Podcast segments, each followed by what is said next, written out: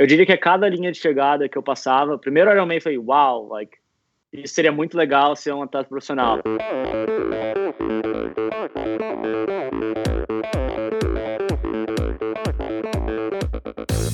Olá pessoal, aqui quem fala é Renata Falzoni. Olá, e eu sou Tim John. Eu sou Jaque Mourão. Olá, eu sou João Paulo Diniz. Eu sou Adriana Silva. Oi, eu sou Mauro Ribeiro. E, e esse, esse é o Endorfina Podcast. Podcast. Valeu, até mais.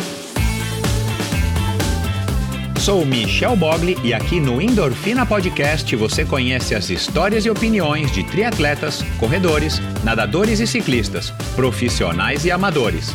Descubra quem são e o que pensam os seres humanos que vivem o esporte e são movidos à endorfina.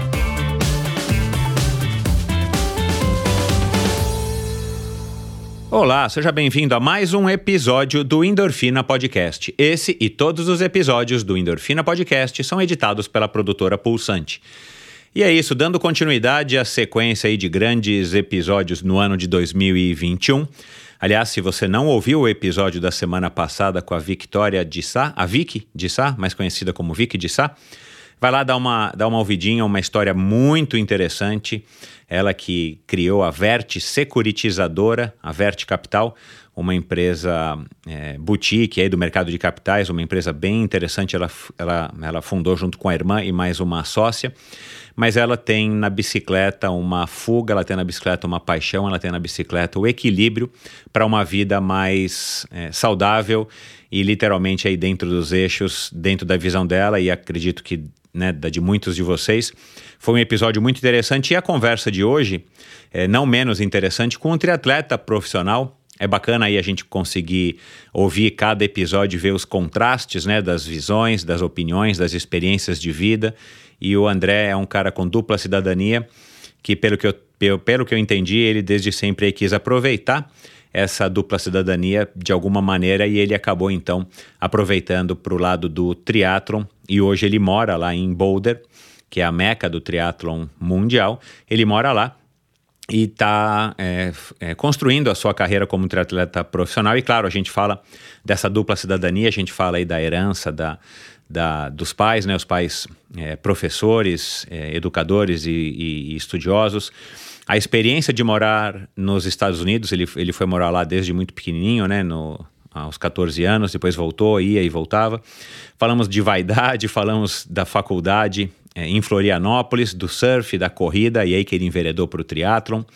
É, falamos de profissionalismo no esporte, como é que ele encara isso, como é que ele planeja o futuro. Ele fez aí um business plan para apresentar para os pais dele, uma, é uma história bem legal. Enfim, é, até de abdominais escondidos a gente falou. E essa é uma parte divertida aí da conversa. Tenho certeza de que você também vai curtir. Vale a pena ouvir esse episódio, ainda mais é, falando aí de profissionalismo no esporte. Um, um tema que me atrai bastante e que eu gosto de explorar haja visto aí as grandes dificuldades que a gente tem aqui no nosso Brasil de, de se viver do esporte, é, mesmo em pleno século XXI, mesmo depois de termos é, acolhido, organizado os Jogos Olímpicos, enfim. Se você já ouve esse episódio, esse podcast há algum tempo, você sabe mais ou menos aí qual que é a minha opinião. E minha opinião, muito, muito, boa parte dela é baseada na opinião também das pessoas que eu conversei até hoje. Então, é, espero que através dessa conversa de hoje com o André você também possa formar melhor a sua ou é, é, complementar a sua opinião e tirar assim suas próprias conclusões. E, é, como sempre eu tenho feito agora desde os últimos episódios, eu quero lembrar você de assinar a newsletter semanal. Toda sexta-feira eu envio um newsletter chamado é, Sua Dose Extra de Inspiração, onde eu compartilho algumas coisas que eu acho interessantes de compartilhar com vocês, para que vocês possam também se inspirar mais ainda durante o seu final de semana. Muitos de vocês têm me dito que e-mail, é, tá, a caixa de, de e-mail está lotada e tal, mas eu aposto que talvez a sua caixa de e-mail não esteja tão lotada quanto a sua, o seu app do WhatsApp. Então, é, dá uma olhadinha se você mandou o seu, se cadastrou lá no meu site endorfinabr.com para receber as newsletters. Muito provavelmente você está recebendo, só você não teve tempo de abrir ou está no seu spam. E se não está no seu spam e você não recebeu no teu inbox, me avisa que provavelmente eu digitei e-mail errado, enfim, eu não sei. É, então preencha com atenção o seu nome e seu e-mail que na próxima no próximo envio, né, na próxima sexta-feira, você já vai estar recebendo a newsletter. Quero agradecer também a todo mundo que enviou os comentários, as críticas e as sugestões desde do comecinho do ano, especificamente a respeito dos últimos episódios com a Bia Neres, os episódios com a Luciana Guilhot, um episódio muito legal sobre corrida, amadorismo e, e, e viagens, e o episódio da semana passada com a Vicky de Sá. E, bom, é isso, pessoal. É, eu tenho que agradecer a todo mundo que está apoiando a Endorfina. Talvez a uma, a uma altura dessa você já recebeu a sua camiseta, então é, obrigado aí, desculpa a demora, obrigado a vocês que estão apoiando a Endorfina. É, para mim sempre é um, um, momento muito interessante, muito legal de estar tá interagindo com vocês. Aliás, a gente teve uma interação legal nos últimos dias, né, a respeito de um próximo episódio que eu vou gravar.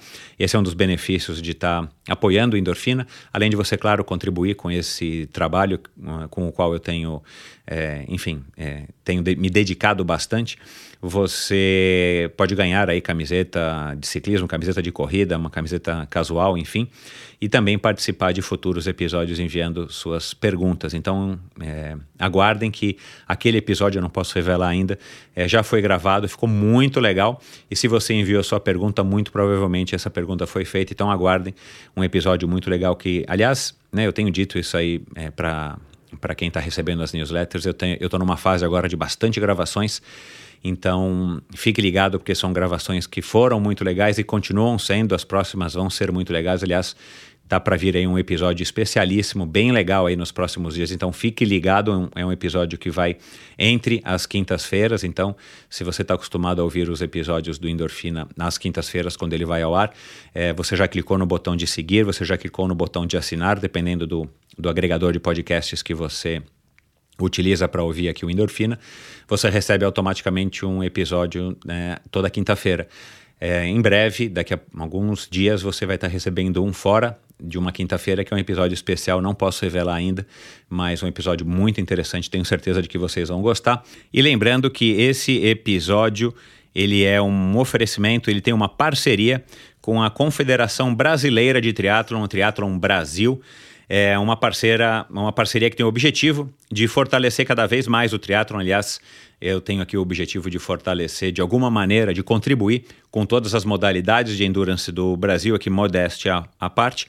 É, mas essa parceria com a Confederação Brasileira de Triatlon tem o objetivo de fortalecer cada vez mais o triatlon e, claro, presentear vocês, seguidores do Endorfina e também do Triathlon Brasil, com muito conteúdo relevante sobre o Nada, Pedala e Corre. Então dá uma olhadinha, siga Triathlon Brasil no Instagram e confira lá o conteúdo que eles também estão publicando lá no Instagram deles e no site, dá uma olhadinha. Eu tenho que agradecer a Bovem Energia. A Bovem é uma comercializadora, uma gestora e uma geradora de energia, assim como para os meus convidados, para a Bovem Energia é um assunto muito sério. É uma empresa sólida e confiável, com profissionais experientes e treinados para lhe oferecer agilidade no atendimento, robustez e competência na condução dos negócios. Saiba mais em bovem.com.br. De energia Bovem entende e siga Bovem Underline Energia no Instagram. Se você é um empreendedor e está apto a comprar energia no Mercado Livre, dá uma olhadinha, fale com a Bovem. Bovem Underline Energia é o Instagram deles. Esse episódio também é um oferecimento da Titanium, Titanium Vida, Saúde e Previdência, do meu amigo Giovanni Caldas. Aliás, em breve um episódio com o Giovanni, estou devendo aqui para ele. É, o Giovanni tem mais de 30 anos praticando é, esportes de endurance, uma história muito legal.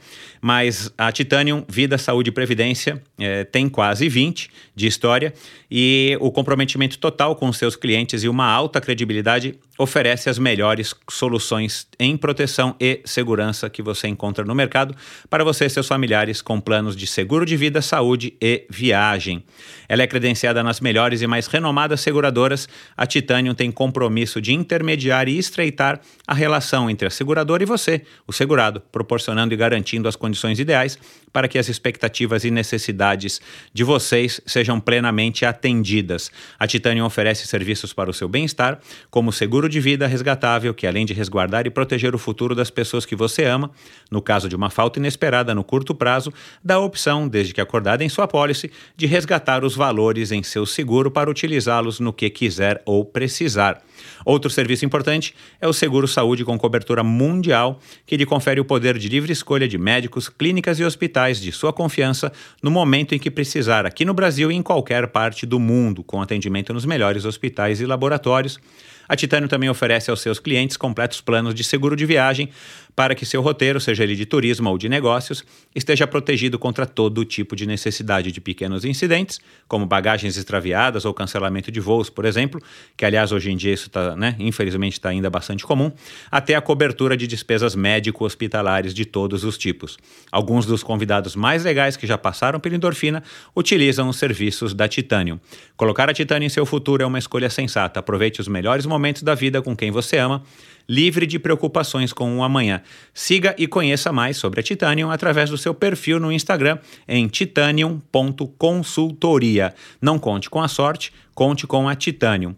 Esse episódio também é um oferecimento da Supacas, a marca californiana de acessórios de ciclismo de alta performance.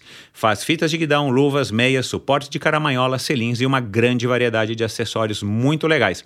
Encontre os produtos da Supacas à venda aqui no Brasil nas melhores lojas do ramo e no site ultracicle.com.br, que é o site nada mais nada menos da importadora da marca. Aliás, siga a Ultracicle no Instagram, arroba Ultracicle, para você ficar sabendo aí todas as novidades da marca aqui no Brasil. E você, ouvinte do Endorfina, aproveite agora, vai lá, frete gratuito para compras a partir de 100 reais. Basta utilizar a palavra endorfina no campo de cupom de desconto antes de finalizar a sua compra no site ultracicle.com.br. E, como sempre, o Endorfina apoia a iniciativa do Mosqueteiros do Esporte, um site de patrocínio coletivo de atletas. Aliás, para esse episódio aqui, casa muito bem essa iniciativa aqui do, do Marcelo Marcelo Sintra, ouvinte, publicitário, triatleta amador, que criou Mosqueteiros de Esporte. Você pode incentivar um jovem atleta profissional com esse patrocínio coletivo e de quebra ainda receber descontos em diversas lojas e prestadores de serviço. Seja você também a diferença na carreira de um jovem talento. Dá uma conferida quem são os, os talentos, quem são os jovens talentos que estão lá no, no plantel do Mosqueteiros do Esporte, no mosqueteirosdoesporte.com.br e siga Mosqueteiros do Esporte no Facebook e no Instagram. E agora agora vamos lá, pessoal, para mais uma conversa interessantíssima com esse triatleta profissional. Afinal de contas, quem é que não gosta de uma boa história, não é? Filho de um professor de agronomia e uma bióloga, ele nasceu nos Estados Unidos e foi criado em Piracicaba, interior de São Paulo. Cresceu jogando futebol e aos 13 anos começou a jogar tênis competitivamente. Em 2011, iniciou sua graduação superior no curso de engenharia na Federal de Santa Catarina, em Florianópolis, quando começou também a surfar e a correr. Após acompanhar o Ironman Brasil trabalhando como staff, resolveu iniciar no triatlon. Inscreveu-se então para a próxima edição da prova e começou os treinos. Quase um ano depois, ele termina o Ironman como campeão em sua faixa etária, posição que o classificou para o Mundial em Kona, no Havaí. Depois de um excelente sexto lugar em sua categoria, motivou-se a se dedicar exclusivamente à modalidade. De lá para cá, resolveu colocar prioridade em seu sonho de ser atleta profissional, não seria com o tênis, mas com o triatlon. Mudou-se então para os Estados Unidos em busca de evoluir ao lado dos melhores e conquistar um lugar ao sol na elite do triatlon mundial. Conosco aqui hoje, direto de Boulder, no Colorado, um cara que está disposto a investir e arriscar para conseguir realizar seus planos. O engenheiro de produção e triatleta profissional André Vieira de Camargo Lopes. Seja muito bem-vindo, André. Obrigado, Michel. Prazer enorme estar aqui no seu podcast. Beleza, cara, vai ser muito bacana. Como é que você está aí, cara? Agora, né, nós estamos gravando essa, esse episódio aqui num domingão, você está aí em Boulder e eu estou aqui em São Paulo. É, e aí, cara, como é que essa, como é que tá essa vida aí pandêmica é, e, e, e, de triatleta profissional, meu, no paraíso dos, dos, dos triatletas, Boulder? Ah, tá indo muito bem. Na verdade, eu acabei de retornar do Brasil fazem uma semana. Estava aí em São Paulo também nesse calor e umidade, então tá sendo um, um choque bem grande, assim, para acostumar de volta, principalmente ao frio, mas também à altitude. É, domingo, geralmente, faço uma corrida, acabei de fazer minha corrida, estou aqui já no, no aconchego da minha casa para gravar esse podcast com você. Antes da gente, enfim, ingressar no assunto, uma curiosidade, né? Assim, Boulder é o paraíso, eu conheço. Eu nunca fui aí para treinar, mas eu conheço Boulder, já passei algumas vezes, inclusive pedalando no Race Across America, mas normalmente era de madrugada, uma cidadezinha que, enfim, tem um jeito muito legal, uma cara muito bacana e, e o Colorado, né, um estado magnífico, eu particularmente adoro. mas você se mudou para ir é, para os Estados Unidos em 2018. E quando é que você se mudou para Boulder? Eu me mudei para Boulder no começo de 2020, oficialmente. Eu fiquei um tempo, fiquei cada ano eu fiquei em um lugar aqui nos Estados Unidos e finalmente eu consegui ter com os contatos, eu conheci uma namorada e resolvi que dava, dava certo de financeiramente e para o meu futuro como no esporte, de que Boulder seria o melhor, melhor lugar para eu ficar treinando todo ano, né? É claro que você já tinha ouvido falar de Boulder, né? Com, é. Sim, eu era o, na verdade era o meu sonho vir para cá, né? Só que é um lugar que ele não é tão barato é. de se viver, por causa que são não é muito grande, mas é, é, um lugar assim que respira o esporte. É uma cidade pequena, não tem, 100, tem por volta de 100 mil habitantes, mas eu brinco até com o pessoal que, para você entender um pouco, é o único lugar do mundo que eu eu já viajei bastante pelo mundo, que eu não me sinto um cara estranho correndo na rua. Porque tá todo mundo correndo, tá todo mundo pedalando, tá todo mundo fazendo esporte outdoor. É uma comunidade que realmente respira e respeita o esporte. É, o paraíso. Aliás, é, coincidentemente, é, hoje, ouvindo um podcast do Bob Babbitt é, com o Vincent, Vincent Louis, que foi gravado no ano passado, né, pré, pré o Challenge de Daytona, é, e ele falou de alguns triatletas, o Vincent Luiz falou de alguns triatletas, é, inclusive ele que moram em Girona, né? Que até então, para mim, era o, é, o paraíso, o equivalente a Boulder, só que dos ciclistas na Europa. Mas, pelo jeito, tem muitos Sim. e muitos triatletas é, lá também, claro, os triatletas, principalmente os triatletas europeus, em busca da mesmas, das mesmas características e qualidades, principalmente, que Boulder é, oferece. Você é, por acaso já esteve lá? Não, Girona não é um lugar que eu conhecia ainda, mas eu gostaria muito de um dia visitar. Eu, é, tem muitos ciclistas profissionais que moram lá. É, tem o atual campeão do Ironman de Kona, que é o Ian Prudeno, que, tem, que é, tem a base lá, né? Tem vários outros atletas profissionais que moram lá. O Vincent Luiz próprio mora lá, em Girona. Então é uma região muito boa que, dá, que eu vi que dá para treinar o ano inteiro fora. Tem bastante opções de de rotas de ciclismo, tem bastante estrada de terra, tem lagos, tem o mar ali perto também, então é uma região, não sei se fica na altitude, mas eu, eu acho que é uma região bem boa de se treinar na, na, na Europa. É boa colocação, eu também não sei, eu acho que não fica em, assim, em altitude, não é no nível do mar, eu acho que não fica em altitude, mas está cheio de montanhas por lá, né, fica exatamente ali entre Andorra, Sim. a França e, e, a Catalunha, a Espanha. Uh, o André, você está com 28 anos? Isso, 28. Cê... Faço 29 em agosto. Você nasceu então em 1992, né? Ou 90? Isso. Legal. 92. Cê... É... Enfim, eu dou risada porque, cara, em 1992, nossa, eu já fazia triatlon há um bom tempo. E... Mas estou me acostumando com a ideia de ser tio, sabe? E, e você fala assim: é. o único lugar no mundo que eu saio para correr na rua e não me sinto estranho e, e, e aí você falou isso, cara, eu não posso deixar de me lembrar que em 1988, 89, quando eu, 88, né, quando eu comecei a fazer teatro, eu já corria, adorava correr e tal, não sei o quê. E eu não sei se você conhece o Clube Pinheiros, né, que é um, enfim, um paraíso aqui. Conhece? É, é uma é uma micro boulder que a gente tem aqui, né? Uma nano boulder que a gente tem dentro de São Paulo aqui, vai. Mas cara, para correr dentro do clube não é muito legal, né? Porque tem a pista que é maravilhosa e OK, mas acho que tem uma volta lá, sei lá, de 2,5 km, 3 km, que, que dá para o gasto, mas quando você vai correr uma hora, duas horas, né, não dá. E não tem subida. Sim. Então eu saía do Clube Pinheiros e atravessava a marginal do Rio Pinheiros, por, por cima de onde hoje também passa a ciclovia, né, por cima do rio, e ia lá para o bairro do Morumbi, que é um lugar que tem bastante subida e um lugar arborizado, bem legal para correr assim dentro de um, de um cenário urbano. Cara, mas a quantidade de pessoas ou de vezes, né, que eu fui xingado, vai trabalhar, vagabundo e tal, de você correndo em cima da ponte, que é um lugar movimentado, né? É, da ponte do Sim. Rio Pinheiros, cara, não, não, não dá para contar, né? Então, é, e aí pessoal no ônibus passava xingando, né? vai trabalhar, vagabundo e tal, e, e, e, e hoje em dia, claro, isso já mudou bastante, né? Mudou muito, aliás, perto do que, perto do que era mas a gente, numa cidade grande, realmente a gente acaba se sentindo um pouco peixe fora d'água mesmo hoje, né? Mesmo quando eu chego do, do, do pedal, às vezes eu tenho que parar no, na padaria ou no supermercado para comprar alguma coisa, você entra de lycra, de sapatilha, capacete. Eu não vou te dizer que eu não me sinto um pouco desconfortável, eu não me sinto um pouco desconfortável, embora, enfim, a gente enfrente, né?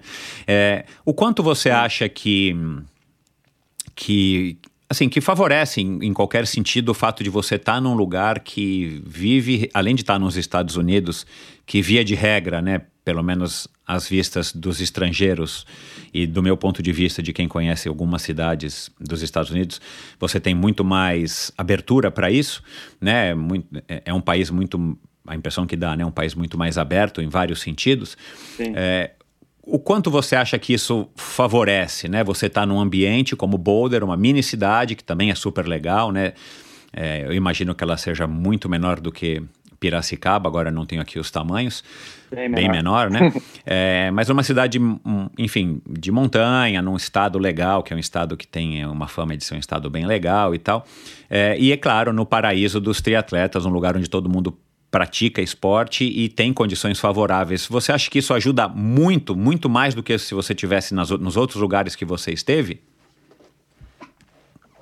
Sim, com certeza. É, aqui é um lugar muito especial para se treinar e para viver como um atleta profissional, principalmente pelo que você falou, pela facilidade de você conseguir sair a qualquer horário do dia para treinar é, as estradas estão aqui menos de em dois, três minutos já caio numa rodovia que não preciso nem me mais preocupar com trânsito, com nada.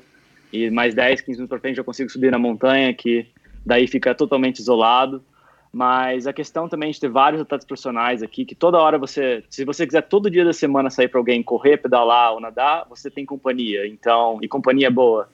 É, então, isso faz uma diferença muito grande para motivação, para ter companhia para treinar, que faz. Treinar sozinho é bom, tem a sua hora, mas é bom também ter companhia, que você passa o tempo mais rápido. E, como você falou, a estrutura daqui é muito boa, assim, tipo, é, a menos de uma milha de casa, dois, nem dois quilômetros, eu tenho uma pista pública, que é de uma escola que eu posso usar basicamente o, o, o dia inteiro. Então, é uma coisa assim que no Brasil, às vezes, pô, para achar uma uma pista de, de atletismo, você tem que ser ou você parte de um clube, ou você tem um horário específico, você tem que ir lá 5 horas da manhã, uhum. ou sei lá, um, é, é difícil. É, e a academia também aqui tem, tem várias piscinas que tem vários é, grupos de natação que nadam todo dia, então você consegue pegar, fazer um putz, você não, você não tem que pensar tanto para para fazer o seu, o seu planejamento, assim que você começa, entra numa rotina, é muito fácil seguir ela. E e com isso facilita muito a nossa vida, né? Por causa aqui no Brasil eu estava até eu tava de férias, né, agora no final do ano, mas assim, sempre tem um empecilho para, ah, pô, você vai sair muito tarde, ah, é muito trânsito para pedalar, ou, sabe, pô, na piscina tá, só abre desse horário até esse horário, sabe? As, tem várias coisas que, ou tá muito calor, a hora tá muito quente agora, é, enfim, tem várias coisas que, para correr também é, é difícil achar um lugar com até dentro da cidade, que você consiga correr com muita facilidade. Então, aqui em Boulder é uma coisa assim que a cidade inteira, primeiramente, ela é conectada por ciclovias. Então, se você não quiser, andar na rua já é seguro, mas se você não quiser, você pode andar por a cidade inteira é planejada para ter ciclovias que cortam a cidade inteira sem você precisar estar tá na rua. E tirando isso, tem várias trilhas ao redor da cidade que você consegue correr assim por muito, tipo, por mais de 30, 40 quilômetros sem nem, nenhum asfalto. Então isso ajuda muito também. Por isso que aqui tem vários é, principalmente corredores e triatletas é o grande foco, foco, foco grande hub assim, né, de atletas de endurance, de bastante de é, off-road, de maratona, de atletas que vão para as Olimpíadas e, e consequentemente acho que a maior, tá a maior concentração de triatletas profissionais dos Estados Unidos mora em Boulder. Uhum. Ou já passou por Boulder. Uhum. E aí tem uma questão que ainda é, é, tem uma altitude, né? Sim, aqui fica 1.600 metros acima do mar, é, é. onde a, a, gente mora. E você consegue subir pedalando até pelo menos aqui, saindo de, de Boulder, você consegue subir até quase 4 mil metros. Nossa. Então, em, rodovia pavimentada. Então, é um negócio assim, tem, tem dia que você consegue sair e só subir por duas, três horas sem nenhuma interrupção, sem, nenhum sem nenhuma rodovia muito movimentada. Então, e consegue fazer inúmeras rotas, então é você tem dia que você quer fazer um treino de mais altitude, mais alto, você quer ficar três, tem, tem dia que meu treinador fala, ah, fica lá, roda duas horas a três mil metros acima do mar. Tipo, a, na, porque se pegar aquele ar fino e realmente acostumar, e quando você desce, se sente bem melhor. Então, tem várias estratégias que a gente consegue colocar a nosso favor e, e eu testei isso o ano passado, e quando você desce para o nível do mar, você se sente muito bem, assim, se você fazer a programação certinho. Uhum. Uh, o, o, o, como é que está San Diego, que na minha época é, era a meca do triatlon, né, o berço do triatlon sempre foi, quer dizer, né, é, é, é o berço do triatlon, e era a meca, né, era o lugar para se estar, Fernanda Keller morou lá e, e fez várias temporadas morando lá, durante a sua carreira, todos os outros grandes triatletas é, brasileiros da época. Como é que está hoje? San Diego virou mais tipo uma coisa mais, vai, para o amador, atrai tanto a atenção que para o triatleta profissional acaba sendo um pouco, enfim, é, craudiado? É, na verdade, eu não, não conheço muito São Diego, mas eu já eu lembro que até amigos meus antigamente do Brasil, que já passaram, Fernando Todd, já foi passar em São é. Diego, tinham, tinham vários grupos de atletas profissionais que moravam lá, mas era mais voltado para o triatlon olímpico, eu acho. Uhum. É, no momento, eu não, eu não acho que não é um, mais um hub lá de atleta profissional. Hoje em dia, eu diria que nos Estados Unidos é mais é Tucson, que é ali no Tucson, que é ali no, no Arizona. Arizona, que é um estado que o pessoal vai no inverno, que é uma, é uma temperatura assim, fica entre os 15 e 25 graus Celsius, é o inverno inteiro, então é muito bom. É, e no, no verão o pessoal vem para Boulder. Então essa que é, é, são os dois hubs que eu vejo assim o pessoal mais é, usando do, do, da estrutura aqui nos Estados Unidos. O East Coast, que é ali no lado leste, né? É, não é muito, não tem muito triatleta profissional que eu conheço, e mas tem bastante ali no Utah também, que é um estado entre Colorado e, e o Arizona também que tem bastante, está crescendo bastante. E na Califórnia tem, tem bastante, tem algumas pessoas, mas não, não, não escuto muito falar assim de um hub uhum. muito forte mais lá, e principalmente San Diego, uhum. assim. É, então San Diego perdeu esse posto aí, enfim, curioso para saber por que, vou tentar descobrir. Mas enfim, é... cara, é... fala um pouco da sua, da sua trajetória, né? Eu fiz aqui um, um, um resumo dos resumos dos resumos. Você nasceu numa microcidade, né, Worcester, é, onde tem a faculdade de, de Ohio, né? Ohio State, que é, pelo, é, pelo que eu imagino, teus pais estavam lá estudando, enfim, uma cidadezinha de 20 mil habitantes, mas é, que tem né, essa importante universidade, Ohio State University, e eu imagino que seja então, claro, uma cidade universitária. E aí você nasce lá enquanto teus pais estavam, creio que estudando, e, e, e depois você volta para Piracicaba, que é a cidade natal dos seus pais? Por, por incrível que pareça, não. Piracicaba é a cidade que meu pai ele foi fazer faculdade. Meu pai é agrônomo, ele é formado na Exalc e ele bem, logo se formou, já foi contratado para ser professor e ele casou com a minha mãe. É, isso foi, sei lá, 30, 32 anos atrás. É, e eles, meu pai foi fazer doutorado. Ele, ele logo se formou, já foi fazer doutorado para fora do país, né? Em 19, 19 1988, 89. Então, foi por isso que ele foi morar fora do país. Ele morou, foi um doutorado de quatro anos é, na Ohio State University, lá em, no, no, estado de Ohio, e nessa cidadezinha pequena que era um campus lá da agronomia chamada Worcester, uhum. né? E né, eles eram recém-casados, faziam um ano, casaram e foram para fora, uhum. né? E naquela época era uma grande, era um negócio assim, que eles até me falam que eles não falavam com meus avós uma vez a cada seis meses, assim, por causa que a ligação era muito cara, eles não tinham é. dinheiro. É, não tinha internet, claro, né? Meu pai falou que tava os primeiros computadores estavam usando lá, mas era uma coisa assim muito restrita, né? Até fazer uma ligação, eu pagava, sei lá, uns 30 dólares na época, que era uma fortuna, né? Hoje em dia. Então, eles não tinham planos de ter um filho fora, até por causa da, enfim, não era o planejamento deles, mas acabou que minha mãe acho que meio que, como fala, né, deu um, é, falou, é, fala aí, tricked my father, né, que tipo fez uma surpresa para ele e acabou que eu nasci lá no último ano que eles estavam, é, então eu pude ter a cidadania americana, né, então que eu tenho dupla cidadania, então eu nasci lá faltando oito meses para vir embora embora para o Brasil, então eu praticamente nem lembro de nada. É, e quando ele terminou o doutorado, a gente veio para Piracicaba, que compramos, minha mãe comprou um apartamento lá, porque eles, eles, foi ali que meu, meu pai ia começar a trabalhar, começar a carreira dele depois de virar do, ser, doutor, ser doutor e poder começar a lecionar aula como pesquisador na, na USP lá na Exalc. E mas minha mãe na verdade é de Tatuí, que é ali perto de Sorocaba, Tapetininga, e meu pai é de São José do Rio Preto, Ah, tá. que é o muito, é uma região bem ali também bem Nossa quente ali no Senhora, é. perto de Ribeirão Preto. Terra Então Roxa. são esses dois Terra Roxa. é. Então foi basicamente minha mãe foi, foi- fez, foi- fez faculdade na Unesp em, é, se eu não me engano, é Limeira ou não sei se é São Carlos, enfim. E ou Rio Claro, Rio Claro, na Uhum. verdade. Entre ali, perto tudo ali na região, né? Então eles se conheceram e através do meio ali do acadêmico mesmo e e daí eu cresci em Piracicaba até os 13 anos, quando eu fui, tive uma experiência para ir para para fora, né, do país de novo. Meu pai foi fazer um pós-doutorado, Pós-doc. é, então pós-doc. Então até os 13 anos eu basicamente, enfim, sempre eu era uma criança muito inquieta, assim, né, que eu não minha mãe tinha que colocar limite, porque tinha uma, eu morava num prédio, então tinha uma quadra de futebol ali embaixo, ela falou, "Ah, na- passou das sete, você tem que subir para tomar janta e, e dormir. Eu sempre ficava brigando com ela, que eu sempre queria ficar jogando mais bola com meus amigos. E, enfim, que sempre era uma criança muito ativa, que não parava, ficava sempre brincando de polícia ladrão, esconde-esconde e tudo mais. É, e quando, mas tinha um problema que no Brasil, né, é muito difícil. Meu, minha mãe, ela não deixava eu brincar na rua, assim, que era.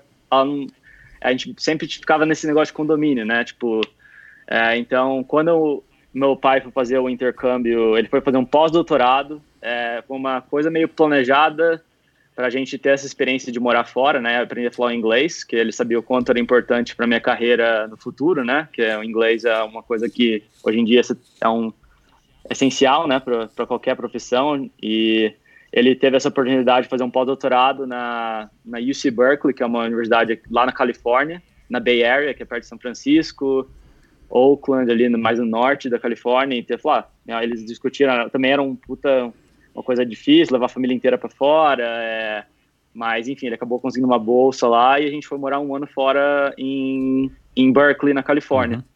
E eu digo que eu tava até tendo uma corrida com um amigo hoje, eu tava refletindo assim, nossa, essa aí foi uma das coisas que mudou assim minha a minha percepção e de, dos Estados Unidos e um pouco coisa que uma coisa que eu sempre dei muito valor que é a minha liberdade, assim, né, de poder fazer minhas coisas, eu, assim, ter uma ter bastante oportunidades. Então eu basicamente quando a gente mudei para lá, eu eu na escola eles tinham tinha uma aula que era era natação. Então, bem todo dia na foi meu primeiro contato com a natação assim, todo dia, eu tinha 13 anos, eu, eu, eu tinha uma aula de 45 minutos na natação que eu nadava e e depois eu, eu, comecei a jogar tênis também lá, que foi onde que foi uma, uma das primeiros esportes que eu levei a sério assim. É, e jogava tênis pela, pela escola, então eu saía de casa basicamente, sei lá, 7, 8, 7 horas da manhã com a minha bicicletinha, ia lá, andava uns 15, 10, 15 minutos para a escola, ficava das 8 até as 2 horas na escola, tinha almoço, tudo lá, tudo incluso, na escola pública americana, que é, um, é muito boa. E logo que eu saía da escola, eu ia para pegava a minha bicicletinha, pegava o metrô, ia para outra cidade, jogava, fazia uma prática de tênis de uma, duas horas com o time da escola, voltava para casa 5 horas da, da, da noite, 5 horas, 6 horas, jantava, dormia, fazia minha lição de casa. E eu, era um ciclo assim que me deu muita, um, que me deu muita, é, eu, eu tive sempre uma pessoa muito que eu gostava de sempre ter uma rotina muito desde criança eu gostava de praticar esporte todo dia, então me deu muita disciplina, me deu foi uma coisa que eu aprendi a ser organizado, porque se você não fosse organizado nos Estados Unidos, é, tinha todos os deveres de casa, tudo mais, ainda era uma língua diferente para mim, então foi uma coisa que eu aprendi muito e falei, putz, eu quero voltar aqui, sabe? Então eu já estava fazendo contatos para voltar a jogar voltar a jogar tênis, ganhar bolsa, para eu, eu comecei a me dar muito bem já no esporte, de cara, assim, no tênis. É, jogava pelo time senior da escola, assim, num freshman, né, que é uma coisa, foi um, tive uma relação muito boa com o tênis lá e quando eu voltei pro Brasil, comecei a jogar tênis mais sério. Então foi uma coisa assim que mudou um pouco. Comecei, causa que no Brasil era difícil ter um é mais o pessoal valoriza mais o futebol, né? Todos os esportes. Até quando eu voltei pro Brasil jogar tênis era uma coisa assim, era um investimento pesado dos meus pais, assim, para manter uma quadra. Porque nos Estados Unidos tem quadra pública em qualquer lugar de tênis. Lá no Brasil você tinha que pagar, sei lá, na época nem sei quanto que era, mas era caro, assim, para ter um professor de tênis e tudo mais. E, enfim, mas essa é um pouco da minha infância aí. O, os teus pais pratica, praticam, praticavam esporte? Uh, é uma história bem interessante, porque minha mãe não, minha mãe nunca foi de praticar esporte, mas meu pai, ele era corredor. É, ele, ele corria pela faculdade da, da USP, ele, ele era um bom corredor, aliás. Ele e meu avô, meu avô foi o primeiro, ele criou uma associação, né? meu avô era advogado, ele sempre foi muito ligado ao esporte, assim, ele criou uma associação dos corredores lá de Rio Preto, um dos umas, ele criou umas várias fundações lá e colocava meu pai para só que meu pai teve uma carreira muito curta, né? Porque antigamente não tinha muita, sei lá, não tinha muito estudo, né? Então ele ele se machucou, então acho que ele, mas ele correu pela faculdade inteira. Lembro ele me contando várias histórias, até uns posters. Sempre quando no meu quarto, quando era moleque, ele tinha vários troféus. Ele em cima ficava, nossa, meu pai era, era muito bom, não sei o quê. É, então meu pai era corredor e até de acho que é por conta disso que eu herdei alguns genes dele, assim, que minha corrida acho que é a coisa que eu mais gosto, tenho mais facilidade, assim, então é, ele, ele me conta várias histórias, eu vi um diário dele, quando ele, ele fazia computação de todas as corridas dele, então foi uma coisa assim que um dia, quando eu comecei a correr, eu falei, vou correr, eu só vou, vou bater seu tempo, né? então eu fiz a São Silvestre, foi uma das primeiras corridas que eu fiz São Silvestre, fui lá e ganhei do tempo dele, foi bem, foi, assim, então ele tinha uma história, ele teve uma história curta, ele não corre mais, porque ele teve uma lesão no fêmur, não sei o que, que ele tem medo assim de voltar a correr, mas é, ele tem uma história de corredor, sim. Legal. Um, você não, nunca chegou a correr com ele? Quando você começou a correr, ele já estava com a lesão, enfim, já estava afastado da corrida? Sim, é, ele já, já, ele sempre caminhou, mas nunca, nunca correu comigo, uhum. não. Qual a idade dele, André? Ele 56? Uhum. Legal. É, 64. É, isso aí. Legal. Cara, e, e, e o futebol para você era uma coisa bacana, né? Que você disse que era lateral, por isso até você brincou que disse que corria bastante e tal. Assim, era uma coisa que, que era uma coisa de criança ou era uma coisa que você chegou a levar a sério? Você queria ser jogador de futebol? Alguma, já alguma, algum indício no, no pequeno André de que o esporte estava ali na veia e que poderia ser, sim, quem sabe no futuro, uma carreira, é, enfim, uma carreira? Sim, é, eu sempre, eu sempre, tudo que eu fiz de esporte sempre levei muito a sério, sempre muito competitivo, né? Então, eu sempre joguei bola assim todo do dia na escola, na saía da escola jogar no meu prédio, então é, eu, eu tentei, mas eu nunca fui dos caras mais habilidosos, então por, isso que era um lateral, né, que eu sabia, meu, meu, meus amigos de, de escola, de faculdade, de faculdade vão até brincar, né, que eu era o cara que não, não perdia o pique, né, eu sempre estava correndo para trás, para frente, para trás, para frente, e esse que era a minha vantagem no, no time, né, era o cara que não podia sempre ir para atacar, mas voltava para defender, para atacar, voltava para defender, então, enquanto meus amigos mais habilidosos que faziam os gols, eu era sempre o cara que só fazia o trabalho fazia o feijão com arroz, uhum. né? Fazia o time rodar. Uhum. Então, eu acho que eu nunca fui muito encorajado pelos meus pais a buscar, assim, a, o, o profissionalismo do futebol, porque eu acho que eles sabiam que era uma carreira bem difícil, é, que são poucos que conseguem e tem que, às vezes, eu tinha, amigo, tinha um amigo meu que foi, eu sempre, eu, eu jogava, pelo, eu sou torcedor de São Paulo, né, e tem um amigo meu que ele foi, ele jogava pelo São Paulo, e eu, eu ele, ficava, ele tinha que morar, já São, tinha que mudar para São Paulo, então para jogador de base, nem assim é garantida, né? Mas então é uma coisa que eu nunca. Foi mais um hobby que eu adorava jogar bola. Eu saía da escola, ia pro clube de, pro clube de campo lá da minha cidade, ficava jogando bola a tarde inteira. É, enfim, então foi uma coisa que eu basicamente eu joguei por. Até quando eu jogava tênis, eu, eu, eu sempre tinha peladinha de final de semana lá que eu ia jogar, mas teve que e diminuindo aos poucos, por causa eu sempre, às vezes tinha uma lesãozinha aqui, sabe como futebol, né? É um esporte de contato.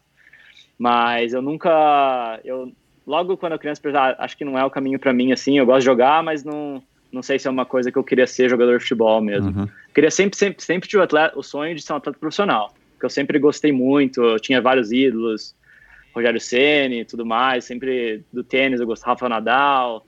Eu sempre eu queria ser uma um exemplo para outras pessoas, igual eu via os meus ídolos como exemplos, assim, né? Para mim, toda hora que eles falavam, toda hora que eu via eles jogar, para mim era uma eu sempre ficava muito animado, eu queria fazer exemplo também, eu, de alguma forma eu queria viver do esporte. Uhum. Então sempre, quando eu era moleque, na minha adolescência inteira, eu tentei bola, ah, acho que não é pra mim. Daí eu comecei a jogar tênis, eu falei, opa, acho que dá, mas daí eu vi que também era muito difícil. E, enfim, daí, eu, daí meu pai falou quando eu tava na. Eu joguei quatro, cinco anos de tênis, bem competitivo, jogava os estaduais, os brasileiros. Quando eu comecei a jogar o brasileiro, vi que ali o, nível era um pouco mais alto, vi que o brasileiro ainda nem estava no nível do internacional. Então, é, eu chegou na, chegou na quando eu estava ali no segundo, terceiro colegial, eu queria fazer faculdade fora, né? Porque eu não, que eu quero ir para os Estados Unidos, quero ir para os Estados Unidos, acho que lá eu vou conseguir ter uma ponte maior para ser atleta profissional no tênis, vou conseguir bolsa pela faculdade. É, tive uma, uma, uma, uma, fase meio instável assim na vida que eu não queria estudar para passar no vestibular, achava uma besteira, não sei o quê. Eu queria ir lá fazer faculdade fora. Daí meu pai falou assim, ah, André, você vai fazer faculdade fora lá, é, é, não é uma coisa tão mil maravilhas assim, sabe? Você vai ser, se você conseguir ser atleta, você vai ganhar uma bolsa, mas você vai ser atleta, você não vai ser um acadêmico, você vai ser basicamente, é, você vai focar no, no esporte, é isso que você quer? Eu falei, é, não sei o que, não sei o que, mas enfim, acabou que no final das contas eu, eu tive uma lesão, assim, no último ano da, do, do colegial, no tênis, por causa que eu estava começando a fazer academia, fazia academia escondido do meu, do meu técnico. É, e antes do treino, de, de, de, eu treinava basicamente das duas às seis da tarde, todo dia tênis. É, por uns dois, três anos ali, desde o primeiro colegial até o terceiro colegial. E eu ia, antes da academia, eu ia, ia fazer, antes do, da prática de tênis, eu ia fazer academia, escondido, assim, do, no meu técnico, né? Fazer, levantar supino, porque queria ficar fortinho, né? Para as meninas na época. então, queria. E o tênis é um cara meio magrelo, um cara meio que não tem aquele shape tão definido. Daí eu queria, enfim, fazer os dois. Acabou que eu, eu tive uma tendinite no ombro que demorou para sarar, não entendia nada de lesão na época, achava que era super-homem, né? E acabou que eu eu fiz vestibular e passei, não deu certo ir para fora, e falei, ah, consegui faculdade pública lá na UFSC, queria fazer educação física, pai falou, André, não faz educação física, que não é uma profissão muito tão legal, acho que é melhor você fazer uma engenharia, você quer ser, você quer treinar ou você quer ser um, um personal trainer, né? Você tipo, eu falei, ah, eu quero treinar, não quero, não sei se eu quero ser um, um professor de educação física, né? Na época, né? Mas eu acho que é, você pode fazer engenharia e depois especializar em alguma coisa da área. Meu pai sempre foi muito encorajado a estudar o máximo que eu consegui e tudo mais. Ele sempre me deu vários. Ele nunca me proibiu de fazer nada, mas ele sempre me mostrou os dois lados da moeda, né? Então acabou que eu optei optando pela engenharia, que era uma engenharia de produção, e acabei me mudando. Falei assim: ah, você pode ir para qualquer lugar do Brasil desde que você pague passe na faculdade pública. Então eu lembro que faltava assim eu nunca fui tão dedicado assim para estudar, mas eu sempre tive boas notas na escola. Era sempre um, um, cara meio inteligente, assim, que conseguia me virar assim nas provas, entender com o mecanismo para passar e tudo mais. Então eu acabei estudando o vestibular da UFSC, que era um vestibular que a FUVEST, eu falei, nossa, a FUVEST é muito difícil, nunca nunca vou conseguir passar na USP, muito difícil, não sei o quê, não quero, não, eu não estava querendo me colocar né, pela pressão, né? É, o vestibular sempre foi um pouco de estresse, assim, para mim. Então, eu, o vestibular da UFSC tinha um certo macete, assim, você estudava o vestibular, então você fazia umas contas meio maluca lá. Acabou que eu passei lá e falei, ah, passei em Florianópolis, pai, posso ir? Falei, pode. Se for pública, pode ir. Então, foi ali que eu sempre quis morar na cidade de praia, né? Então, sempre foi um sonho também meu. Acabei passando em Florianópolis lá e fiquei 2011, fiquei lá até 2017, 18, até eu me formar, virar todo profissional de triatlon, depois de uma longa jornada na acadêmica. O, André, é, quais eram os outros esportes que você tinha interesse? Não necessariamente praticar, né? O tênis já entendi, o futebol talvez você acompanhasse e tal, mas você tinha interesse em, de uma maneira geral por outras modalidades ou não? Ah, basicamente é, o futebol sempre joguei na faculdade, continuei jogando, mas eu descobri uma paixão assim pela academia, assim, uma coisa que pouca gente sabe assim, mas eu eu virei ali por uns desde que eu entrei na faculdade até eu começar ali no triatlo, uns 6, 7, uns 6, 7 anos que eu eu comecei a me dedicar bastante para os treinos de academia, todo dia na academia, é, eu queria ficar fortinho, né, tudo mais e e todo dia, toda como eu eu queria ficar forte, mas também aquele, aquele shape mais. É o shape de ser atleta, na verdade, né? É, é até meio truncado. E não é, não é aquele cara muito grande, mas aquele cara que é surfia. É, então, não queria ser aquele corredor raquítico, mas também aquele cara que não tivesse um. Sempre liguei muito minha, sempre um cara meio vaidoso, assim, pela minha aparência. Uma coisa que até me. Hoje em dia eu sou mais relaxado, assim, mas eu ficava muito. Minha mãe sempre pegou no meu pé, né? Que eu sempre fui muito ligado à estética, assim, né? Mas é, eu comecei a correr, né? Todo dia, todo domingo, eu comecei a dar um trote, assim, sabe? Tipo, é, eu fazia academia de segunda a sábado, e no domingo, que a academia fechava, abria só de tarde, ficava puto, que eu gostava assim de exercício de manhã, eu saía para correr. Então, e também comecei a surfar, assim, que uma, uma, outra paixão que eu desenvolvi, assim, que foi o surf na faculdade, que eu sempre gostava, via as fotos, surfista, não sei o quê, eu um dos motivos eu ir para Florianópolis é para aprender a surfar, queria aprender a surfar, né?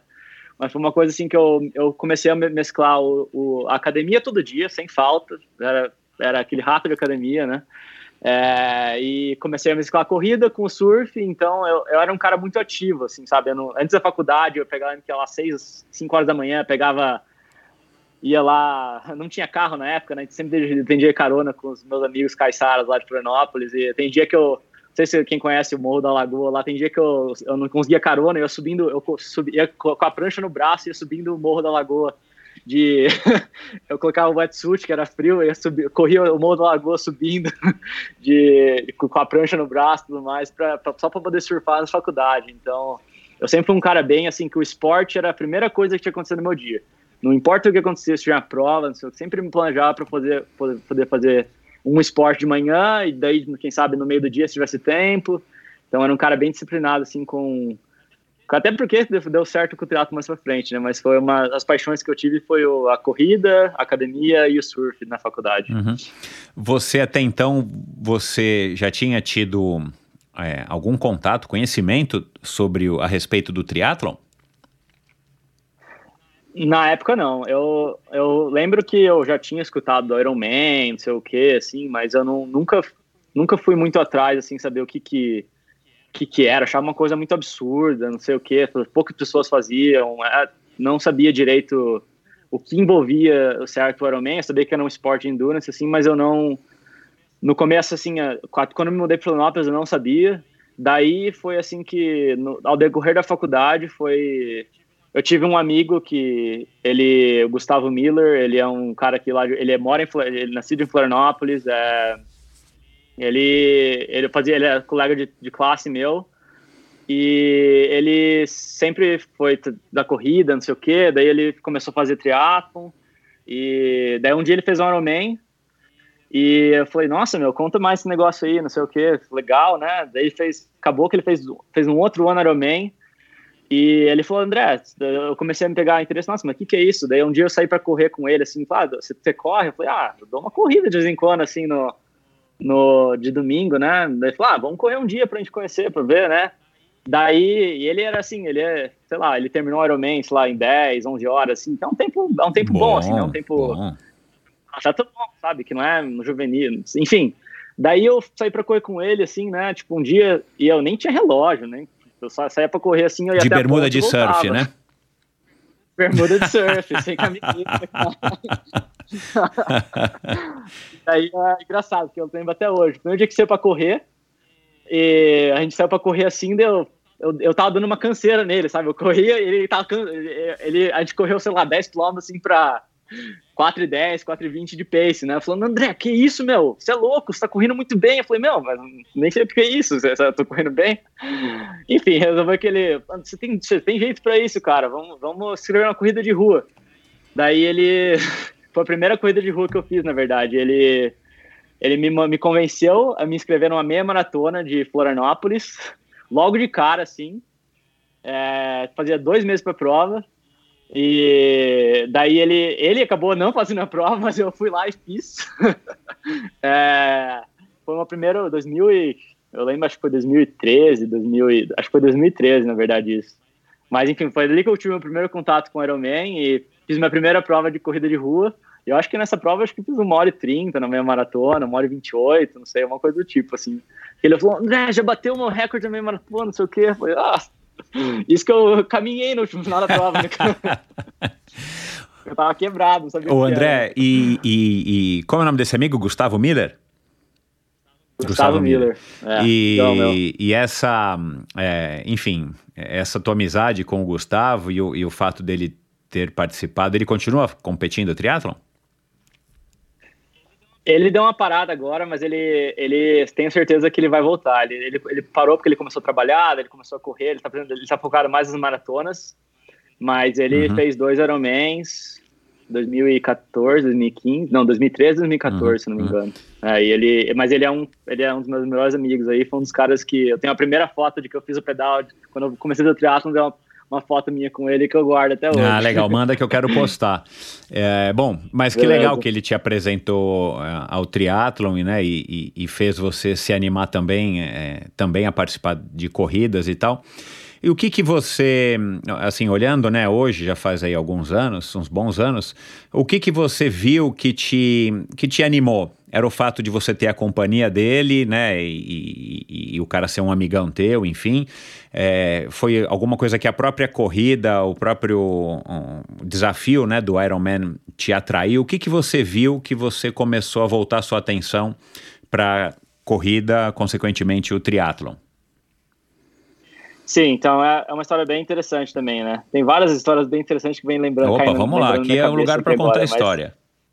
Mas, é, é, então, é, ele me convidou, né? Porque que, André, você, porra, o, é, é, engraçado, né? Tipo, tudo as coisas de equipamento era sempre muito pão duro, assim, né? Então, equipamento era muito caro, não sei o quê. Tipo, o gel, né? Nossa, pegar um gel, assim, numa coisa assim, 10 reais. Nossa, caramba, muito caro. Daí ele falou, André, você não quer ser staff de uma prova de Ironman comigo, né? E acho que isso foi em 2014, se eu não me engano. Daí eu falei, ah, vamos, né? O que, que, que, você tem que fazer? Falei, ah, a gente fica lá o dia inteiro, lá dando comida pra galera, sabe? tipo, dando gel, e no final do dia o que sobrar é nosso. Ah. você ganha garrafinha de Gatorade, ganha banana, ganha aqueles. Sobra um monte de gel, cara. Você vai ter gel pro, ano inteiro, assim. Falei, beleza, tamo lá, vamos lá. Então a gente foi lá, foi puta Ironman Brasil, né? O Ironman Brasil tem uma puta de uma organização comparado aos eventos de fora, né? Então fico até, até isso é uma coisa que eu, eu falo pra galera lá, que eu, é uma prova muito boa, né, de se fazer. E, enfim, eu fui lá na, foi ano que acho que o Tim O'Donnell ganhou, uma coisa, o Marino eu não sei quando, quem ganhou, mas eu, é, eu, ele, eu fui, a gente foi staff da prova, e foi uma coisa assim que me despertou muito interesse, por causa que eu sempre gostei de me desafiar, né? Sempre eu saía para correr, eu queria sair no limite, sempre, sempre, sempre fui surfar, eu quero surfar o máximo que conseguir, quero mostrar que eu sou foda, não sei o quê, que eu gosto de. Eu sempre gostei de, de, colocar meu corpo ao limite e me desafiar, assim, eu sempre gostei muito de desafios, né? É, então, eu vi, né, todo o pessoal na maratona, os caras sofrendo, correndo, falei, e eu vi, assim, uma coisa que me chocou muito, assim, que eu falo com história pra todo mundo, eu vi uma senhorinha, assim, de, ela tinha pelo menos a idade, mais velha que minha avó na época, tinha, sei lá, uns 75 anos, 80 anos, e a, a vovozinha lá me caminhando no trotezinho ali, ela passava cada volta, falei, não é possível que essa, essa pessoa vai terminar, essa vovozinha vai terminar, né? E não é, não é que dá que ela, na última volta, lá tomando sopinha, ter, terminou a prova. Eu falei, não é, eu falei assim, não é possível que eu não consiga terminar uma prova dessa. Eu, eu quero fazer. eu, vou, eu quero fazer essa prova um uhum. dia. É, então foi uma coisa assim que no, aquele dia, aquele momento que fui staff do Ironman foi uma coisa que me chocou muito. Falei, nossa, eu, eu senti adrenalina na prova, né? Eu ficava arrepiado, assim, eu via a galera sofrendo, sabe? sendo realizada. Depois eu fui lá na linha de chegada, eu vi, nossa, toda aquela. Eu vi o último cara terminou a prova, sabe? Foi uma coisa assim que até hoje me dá arrepio, assim, falei, nossa, eu quero cruzar aquela linha de chegada. É uma meta que eu, um, algum dia na minha vida eu quero fazer uhum. isso.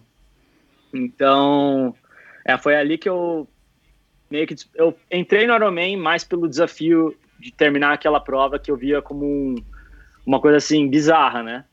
eu vou, nossa, como que é possível fazer isso? Mas eu vi, ah, não, acho que não deve ser uma coisa tão impossível, né? Então, mas se, se, uma pessoa, se minha avó consegue terminar um negócio desse, acho que.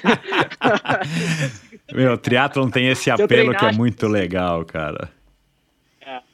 Então, dali, já pegando bote na história, eu, eu, na verdade, eu tive uma bolsa de estudos nas Ciências Fronteiras na época, 2014, para para estudar fora, né? E eu consegui, eu já que eu falava alemão, é, já que eu já consegui, sabia, tinha um inglês bem fluente, porque eu morei fora, né? é, quando era criança, eu falava, ah, vou quero aprender um outro idioma. O pai sempre recomendou, né? Então eu acabei que eu fui para a Alemanha, fiquei um ano e meio lá e eu tinha uma bolsa boa e eu comecei, a, eu fiz um estágio bom lá também na Bosch, na fiquei três semestres, né? eu tive um semestre para aprender alemão, fiquei na casa de uma família alemão, meio incubado lá, é, aprendi muito bem alemão, fiz um semestre de faculdade é, foi até uma história engraçada que eu comecei. Eu tava, já tava correndo na época, né? Que cidade, André? 2013. Foi...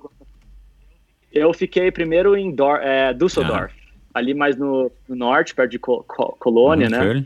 E. Colônia, yeah, exato. E daí eu entrei na faculdade, eu fui para a faculdade em Karlsruhe, que é mais perto de Stuttgart, mais no sul. E eu, eles tinham um time da faculdade lá, né? Falei, ah, eu corro bem, né? Não sei o que, eu tinha corrido, já feito a São Silvestre para 57 minutos antes de ir embora para os Estados Unidos, que foi, tipo, um tempo bom, assim, né? Para 15 quilômetros. Acho que eu fiquei, nem lembro aquilo, acho que eu fiquei em segunda categoria, de 18 a 24, na época.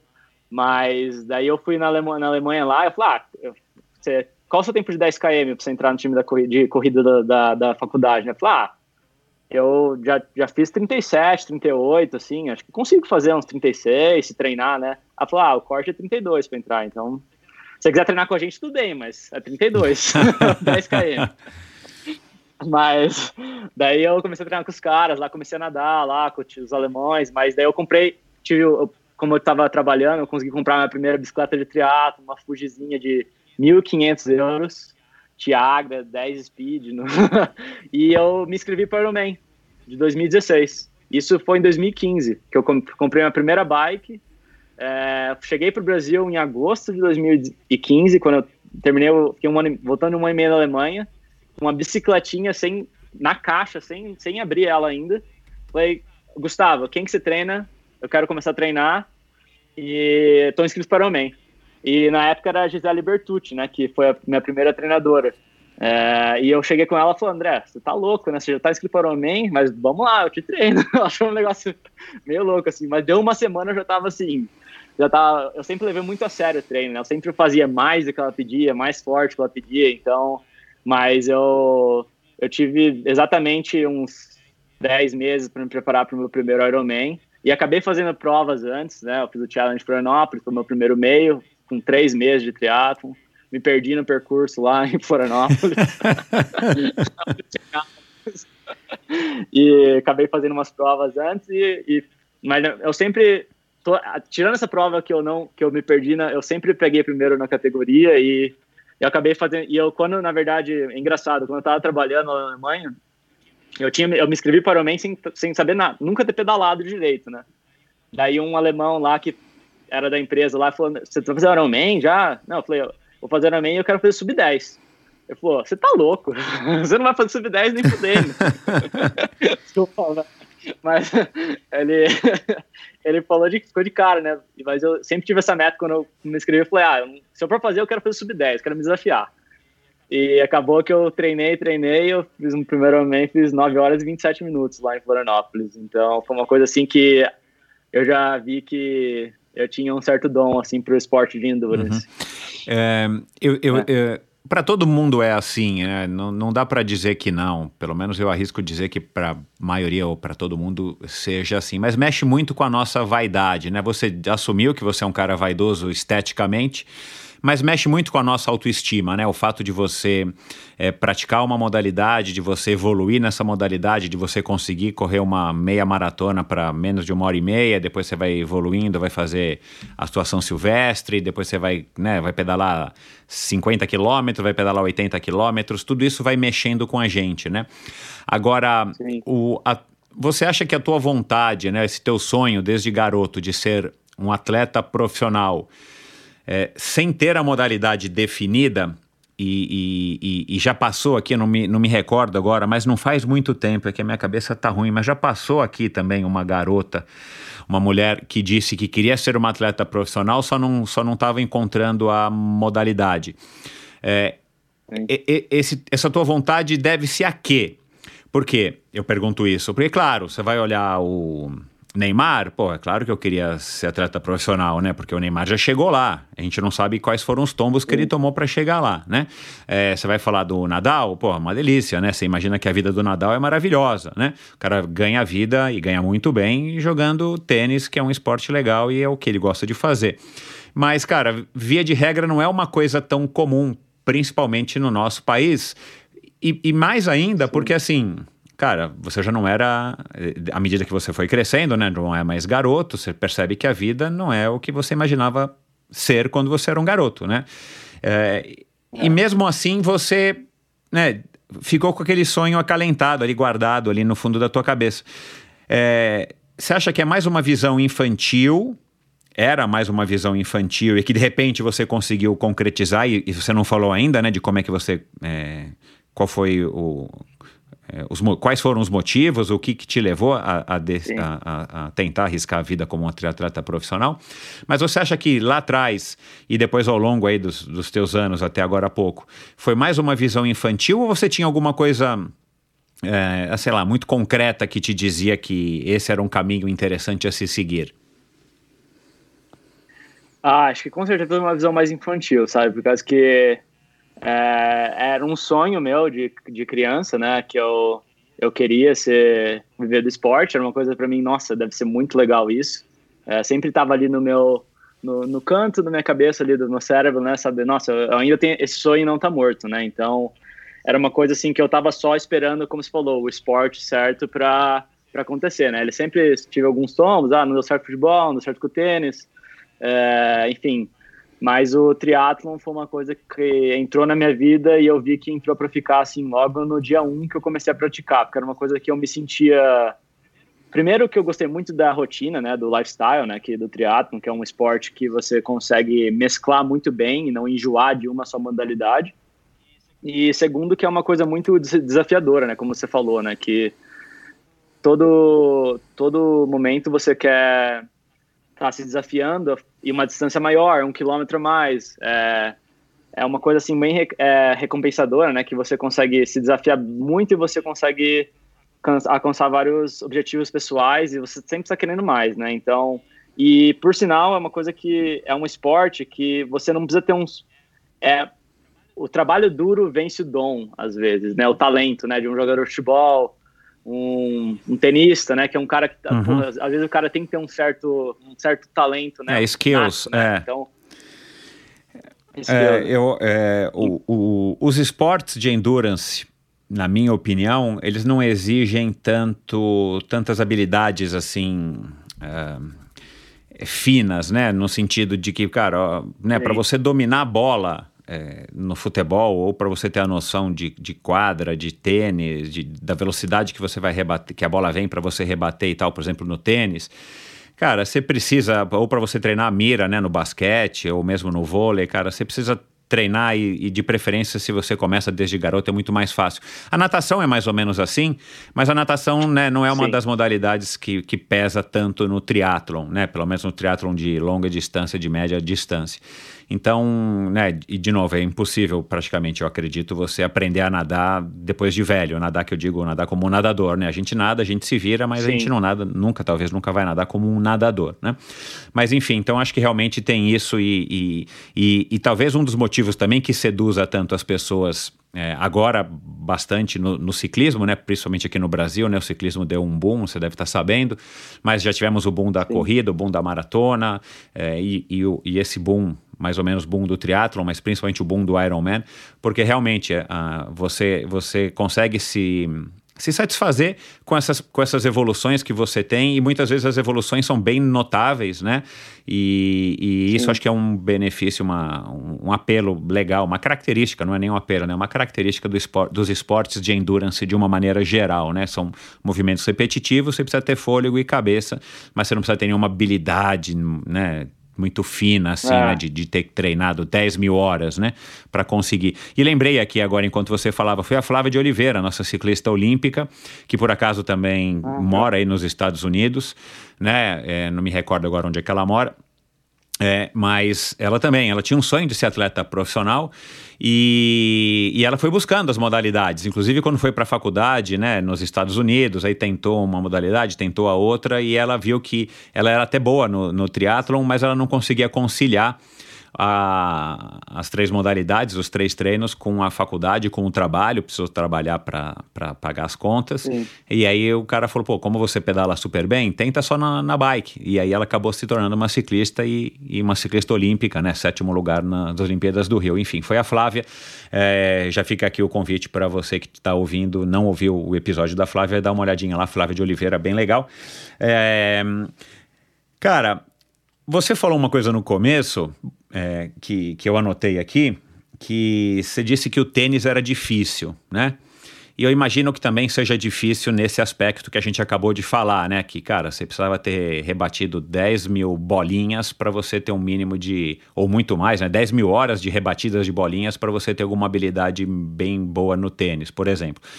Mas aí me chamou a atenção, né? Você ingressou no triatlon você é, começou a experimentar uns resultados legais, como eu falei, né? Você já foi logo para o Ironman em 10 meses, e aí 12, 13 meses depois do teu início você foi para Kona, né? Porque Kona é praticamente em seguida ao Ironman de Floripa, quer dizer, né, poucos meses depois. Você chegou em sexto lugar na categoria, que, cara, é, é sexto é. lugar do mundo, né? No Ironman, não é pouco. É, você não voltou para lá, porque eu entendi aqui pelo que eu li, pelo que eu pesquisei, que você agora está focado no 70.3. Você não ficou nas provas curtas, né? Você, tipo, comeu um pouquinho aí os, o, o, caminho tradicional, né? Vamos dizer assim, ou que é mais, ou que seria mais aconselhável, né? E, e aí você resolveu se profissionalizar. No triatlon não é tão difícil além desse, disso que a gente falou, né, de não ter tantas habilidades, você acha que o nível do triatlon brasileiro, comparativamente, por exemplo, ao nível do tênis, ele não é tão alto para que você pudesse arriscar ou quisesse, né, arriscar a, a uma carreira de triatleta profissional? Foi mais ou menos é mais ou menos isso que eu entendi? Ah, eu não diria mais alto, mas é mais, não mais eu, eu diria que é diferente, sabe? Por causa que o tênis, ele é um esporte para você conseguir, a gente fala breakthrough, né? Que é entrar uhum. ali no, no rankings, é, é ser competitivo, ter as oportunidades de fazer as grandes competições, é um investimento, eu diria, mais ah, alto que no triatlo. Claro. Por causa uhum. que meus pais não tinham condição de ficar bancando para ir para Argentina, para o Chile, para disputar os Banana Bowls da vida, uhum. para fazer todos os campeonatos era todo final de semana, ou sei lá, são menos umas duas, três vezes por é. mês, você tem que fazer uma é. viagem, né? Eu lembro que meu pai, pô, ia disputar os estaduais, tinha que, é, ia, ia pra Jaú, ia pra sei lá o que, pra todo final, era um final de semana, gasolina, hotel, é tudo, né? Então era um custo, assim, que pra eu ter essa trajetória, assim, no, no, como um tênis profissional, um investimento talvez maior, né? E um, pra você suceder, é, são poucos, né? Você vê quantos tenistas brasileiros tem aí no, no ranking da ATP, né? Tá. Eu não estou acompanhando tanto mais hoje em dia, mas sei lá, deve ter um no top 100, ou talvez nem uhum. isso. É, mas o triatlon foi uma coisa assim que é, até hoje é difícil, muitas pessoas não vê como uma profissão, né? Eu vejo até a galera do Brasil aí falando brinca, brincadeiras, né? Ah, mas o que você faz? Você, tipo, você faz você, nada, é. corre, mas aí você vai trabalhar, né? Tipo, é uma coisa assim que não muita gente, até nos Estados Unidos, assim, tipo, qualquer, alguns lugares você vai, mais pro pessoal mais redneck, ali nos estados mais é, conservadores, falando, mas aí nós, vai fazer um, vai trabalhar, né, vai, vai no 9 to 5 lá, né, no, vai, vai, vai bater ponto lá, né, então é, é uma coisa assim que é um esporte que está crescendo muito, ele tem 40 anos ainda, então é, tem mais, um pouco mais de 40 anos, e eu acho que tem muito para evoluir, né? Até essa associação nova que veio nascendo aí do, da PTO, né? Da PTO e do nosso Triathlon Brasil, que a gente está tentando profissionalizar mais o nosso esporte. É uma coisa que é um caminho que vai ser natural para o nosso esporte ser televisionado, para poder ter um, vários incentivos, ter vários ter salário, ter uma, uma visibilidade maior no, no cenário mundial, né? Como um esporte. É, porque hoje em dia ainda, para eu me tornar pra você ter noção, para eu me tornar atleta profissional no Brasil, não tinha um certo protocolo, assim, né? Foi uma coisa assim, ah, eu quero me tornar profissional, o que, que eu faço? Eu, basicamente, eu, eu mudei quando eu, depois que fui para Kona, na verdade, eu, é uma história, eu me machuquei antes de ir para Kona, na verdade, fiquei três meses sem correr, foi por causa disso Uau. que eu Não, eu poderia, eu poderia ter feito uma posição melhor, eu brinco, né? Por causa que ninguém sabe essa história, mas eu tive uma lesão nas duas IT band, né? Que é a banda tibial. tibial, se não me engano. É. Então eu, eu, eu lembro até hoje que fazia acho que 15 dias antes de Kona, fazia três meses que eu não corria, foi que eu fiz a primeira corrida. Então eu eu não estava em, em muito bem na, na bicicleta na corrida, mas na, na, na, natação e na bicicleta, mas na corrida eu estava assim sem treino nenhum. Então foi uma prova que eu terminei na raça assim mesmo lá e foi uma posição, mas foi eu acho que eu poderia ter ido um pouco melhor assim. É, e engraçado que o cara que ganhou a, a, a, a Kona 2016 ele também é atleta profissional e eu já ganhei dele já no profissional no primeiro ano. Uau! então foi assim, acho que eu daria para ter ganhado. O, o, eu, eu queria, na verdade, eu me, eu me inspirava com o Felipe Santos e o Todinho, que são vários, que são atletas que eram na minha idade. Falei, meu, eles eram o Ironman Brasil um ano antes. Eu queria melhor que eles no Ironman Brasil, não fui. E eu queria pegar a posição melhor que eles em Kona. E também não peguei, uhum. mas uma coisa assim que eu, eu sempre fui muito competitivo, né? Então, mas o teatro profissional foi uma coisa que eu comecei a treinar com o Igor, com o Chicão, lá em, em na CPH, e eu vi que eu não estava tão longe, assim, do, do, do, da performance deles nos treinos, né? Eu falei, ah, eu, eu, me, eu vi eles como ídolo, assim, meu, caralho, caramba, né? Eu quero ser... É, eu, eu, me inspirava, o Igor sempre foi o meu maior ídolo no, no esporte no Brasil, e para treinar com ele no CPH, para mim, eu, ele, eu, eu, falo isso para ele, eu, eu ficava com o sorrisão, assim, escondido, mas quando, sempre quando qualquer oportunidade para estar com ele, para mim era uma coisa assim, era fora do, do surreal, né? Eu ficava muito feliz, né? Então, eu sempre me, me aproximei muito do, do, da comunidade, né? E depois que eu fui descobrir, assim, que não era uma vida tão fácil, né? É, o Igor até falava para mim quando eu tentei, mas, cara, eu quero ser profissional, o que que eu faço, André? Cara, não sei, olha, não é fácil, cara, não é, não é, parece que é fácil, mas não, não é tudo aquelas mil maravilhas, né? Mas eu falei, não, eu quero, eu quero, eu quero, porque eu quero. E acabou que eu peguei uma carta da CBTRI, na época não tinha nem índice, não tinha, eu era uma coisa assim meio que, meio amadora, eu diria assim, sabe, a CBTRI assim, uma coisa assim, ah, a carta que eu peguei para ser profissional primeiro ano foi, o André é um atleta da CBTRI. Eu mandei essa carta para o Ironman para me registrar como um atleta profissional, ah, mas você é um atleta, você não é um atleta profissional. Falei, ah, mas foi essa carta que a CBTRI me mandou. Entendi. Daí eu falei, ah, eles tiveram que mandar, corrigir a carta, não, André é um atleta profissional. Eu falei, mas, porra, você pode fazer um negócio mais. Como, como que eu faço? Que isso que eu tenho que atingir, né? Então foi uma coisa assim que foi. Hoje em dia eles já estão mais um pouco profissionalizados. Sim, é, essa nova gestão está colocando mas... a casa em ordem, né? Ainda tem muita coisa a ser feita, mas é. a gente ainda está em, em, em plena, enfim, é. em pleno desenvolvimento e torcendo para que cada dia melhor. Mas vamos lá. É, mas aí eu falei, ah, vou virar. Mas aí eu tava, ainda eu tava no meu foi depois de Kona, 2017, eu estava no meu último ano da faculdade, estava é, ali conciliando os treinos com TCC, com estágio. Eu, eu acabei me mudando para Jaraguá do Sul, na, comecei a trabalhar na VEG como estagiário é, os últimos seis meses na faculdade e treinando aquele horário louco, né? O pessoal de Jaraguá me segue e conhece, né? Eu acordava quatro e meia da manhã, ia treinar até as seis, seis e meia, nossa, tinha contadinho ali dez minutos para tomar banho, fazer meu, meu, minha vitamina e pegar e tocar, bater cartão sete, sete horas na empresa, né? Que é uma empresa bem conservadora, lá. não tinha nenhuma flexibilidade, assim, tinha dois, três minutos de janela, mas e saí da, da empresa, ia nadar com um amigo Charles lá de também era de Araguá e saía da, das quatro e meia, ia nadar direto e era isso, 24 horas, né? Então eu acabava ficando muito doente. É... eu tava ainda no amador, mas eu tava, tipo, tava querendo virar profissional assim que eu terminasse. Tava querendo treinar como profissional com uma rotina de amador. É, então eu, eu. Enfim, eu falei, ah, no, e também no Brasil, se eu for querer viver do esporte, não vai ser muito fácil. Então, eu, como eu tinha cidadania americana, assim que eu me formei, eu tive uma proposta muito boa de emprego na VEG, até tenho, eu tenho contato ali com os meus ex-chefes, os caras, acabei conhecendo bastante gente da diretoria ali da VEG, os caras não acreditaram, que eu falei, André, você está recusando a proposta de engenheiro aqui na, na multinacional, pra, com puta potencial de crescer para ser para ser buscar o triatlo, é, é isso mesmo. Mas você vai juntar algum clube lá fora? Não, cara, eu, tô, eu tô me jogando para fora mesmo, ver o que que dá. Então eu, eu montei um plano assim bem agressivo. Eu sempre fui um cara muito planejado, né? Eu montei um plano de salvei, eu tinha salvado na época, sei lá, tinha salvado uma, uma grana que me dava dinheiro para um ano assim, que eu pensava que tinha dinheiro para um ano nos Estados Unidos para me manter. É, e tinha um, eu tinha um planejamento de três, 5 e 10 anos, né, para frente, né? Então, é, mas eu vi que logo no começo já não tinha comecei a trabalhar aqui nos Estados Unidos e tudo mais. É, mas foi ali que eu, 2018 foi quando eu, eu entrei em contato com um técnico aqui, o Ryan Bolton, que é meu técnico hoje, eu me mudei em março de 2018 para os Estados Unidos, inicialmente em Santa Fé, para começar a treinar como profissional, né? Os teus pais acharam o que disso tudo?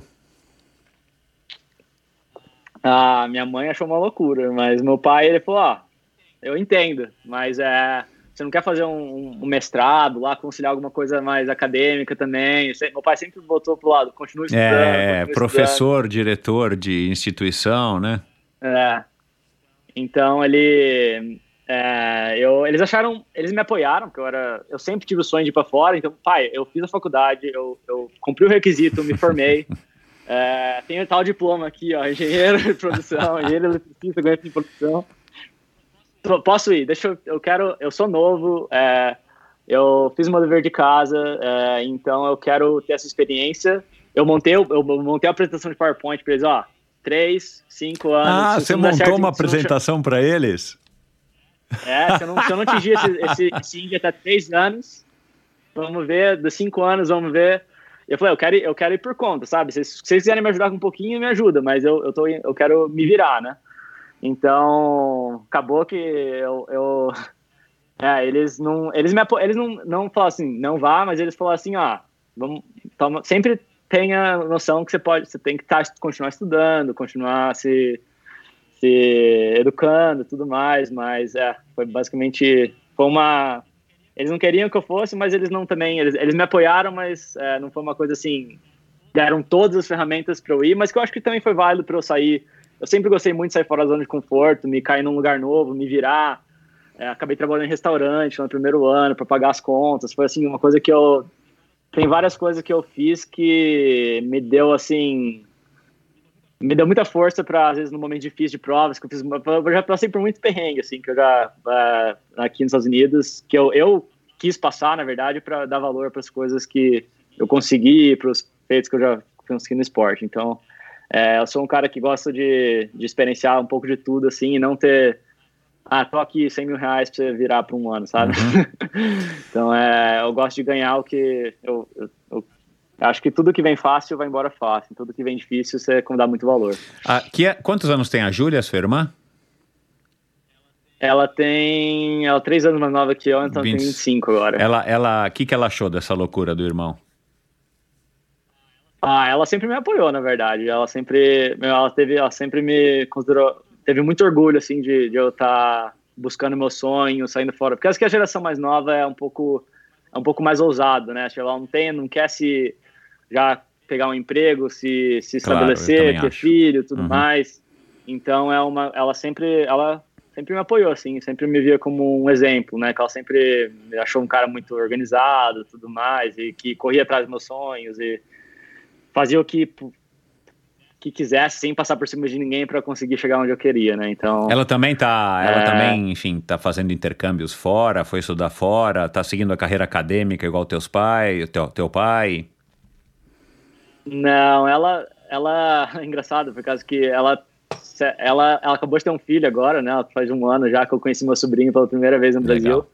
É, mas ela vai casar agora também ano que vem e ela trabalha, mas ela trabalha como uma, ela trabalha num instituto de é, de agro, como fala, é, de ecologia, é agronomia sustentável, ah, tá. né? De, é, então ela, ela tem uma, é mais empreendedora do que esse trabalho. Ela estava trabalhando na COSAN na época antes de se formar, ela é agrônoma também.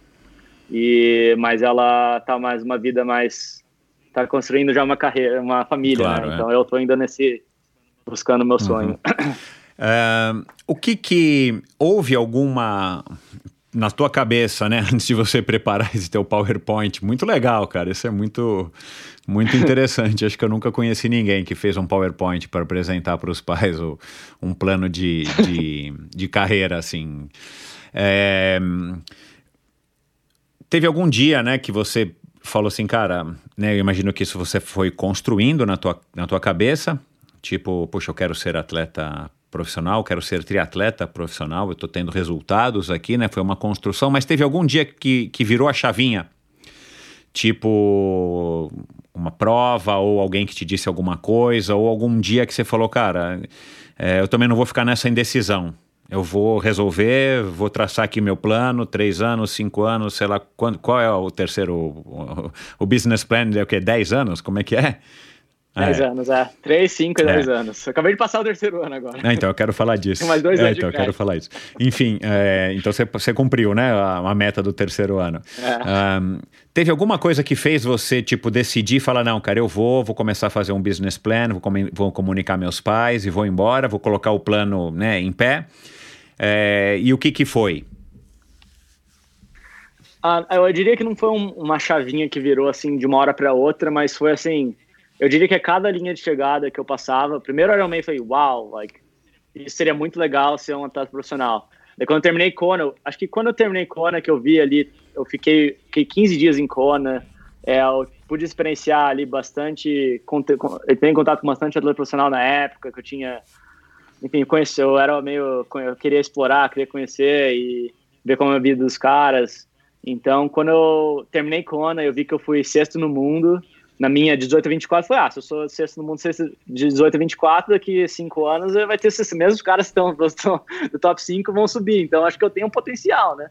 Então eu sempre, acho que quando eu terminei com o ano, falei, ah, eu quero ser, eu acho que eu tenho potencial, acho que eu poderia disputar como profissional, é, eu sei que não, não vai ser uma coisa muito fácil, mas eu acho que com o tanto, eu com um ano de esporte eu cheguei aqui, se esses caras estão com 15, 10, 15 anos de esporte, estão aqui, tipo, eu imagina eu com 5 ou até 10 anos daqui para frente, treinando igual esses caras treinaram, o que eu não posso alcançar. Então eu, eu queria, para mim, a, o processo é uma coisa que eu, eu busco muito ter esse processo. Até amigo meu, ah, mas o que vocês não querem ganhar também? Não, cara, eu quero treinar para ser bom daqui. Claro, ah, eu quero ganhar toda a prova que eu entro, mas eu sei que eu tenho a ciência que o meu processo ainda está ele tá sendo evolu é uma evolução gradual, uhum, né? Uhum. Então, pô, ficar mais um ano aqui no Amador para eu ver se eu consigo mesmo. Eu queria, na minha, minha ideia era ganhar o Ironman Brasil. 2000, eu estava inscrito para 2017, eu queria ganhar o overall, o tipo geral do Amador e queria estar tá ali entre os profissionais. Queria fazer sub 9, queria estar tá ali perto do, do minha meta era fazer sub 9 e estar tá perto ali para chegar entre os profissionais uhum. na prova como amador. Só que eu tive um. Como eu tinha. Eu, eu brinco que eu tinha uma. Um, uma um engine, né, um, uma um coração, uma um, um motor, um condicionamento motor. muito bom, motor muito bom, mas a musculatura não era tão forte para o endurance, né? Então eu acabei tendo muitas lesões no começo, né? Eu tava ali para treinando forte, treinando muito forte já para fazer o Ironman Brasil e muito bem. Só que acabou que, tipo, dois meses antes eu já me machuquei, e banda iliotibial, adutor, tudo. Minha musculatura sempre deu uma. me, me freou, assim, né? Então eu acabei que não disputei o Ironman Brasil, fiquei ali meio que é, acostado é, em sideline, né? Que tipo, é meio tipo de, de, no banco, né? Tipo, só vendo. É, isso ali cresceu um fogo bem grande dentro de mim, que eu comecei, eu quero aprender a nadar, eu quero pedalar o máximo que dá. Então eu sempre fui ali buscando a evolução, né? Mas é, acho que todo esse processo me deu muita muita vontade, muita água na boca, assim, de eu querer mostrar um potencial, que eu acho que eu até hoje não consegui mostrar, não chegou uma prova ainda que eu falei, tava satisfeito, sabe? É, ainda não estou satisfeito com uma performance que eu fiz, e, mas é, eu sempre eu sempre quis algo, algo mais eu queria sempre me desafiar. Então, o profissional para mim foi assim, era mais um desafio, porque o amador tava, tava ficando muito fácil, sabe?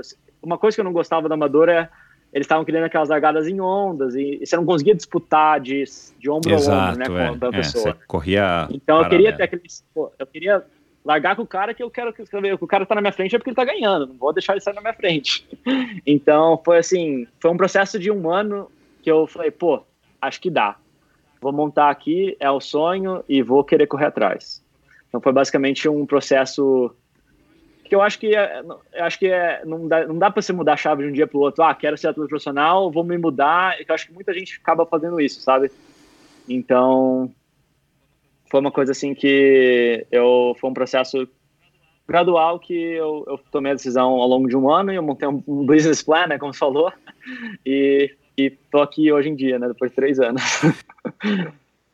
O André, e fala então, é, né, desse teu, de, qual que era a tua meta, se você puder revelar, né, do, do, a primeira meta, né, no curto prazo, médio prazo, três anos que você conseguiu cumprir, é, e como é que você faz a avaliação da tua carreira hum, até agora, né, três anos é, investindo tudo que você tem, se sacrificando, enfim, né, como você acabou de contar, nessa tua nova carreira? Ah, eu considero que minha primeira meta, na verdade, era pegar um pódio, né? Pegar um pódio num campeonato, no, numa prova de 70.3. E a outra meta era classificar para o Mundial de 70.3 na distância de, de, de 70.3 de Ironman, né? E logo no meu segundo ano, eu obtive as duas metas que eu tinha pensado para três anos, né? Que eu queria no final de três anos ter disputado um Mundial de Ironman no profissional e ter pegado um pódio. E foi uma coisa assim que no segundo ano foi o que eu considero que eu, no primeiro ano eu tomei muito na cabeça, né? Foi uma coisa, um aprendizado que eu foi sempre a primeira prova, 27, segunda prova, 17, terceira prova, décimo, daí primeiro top 10.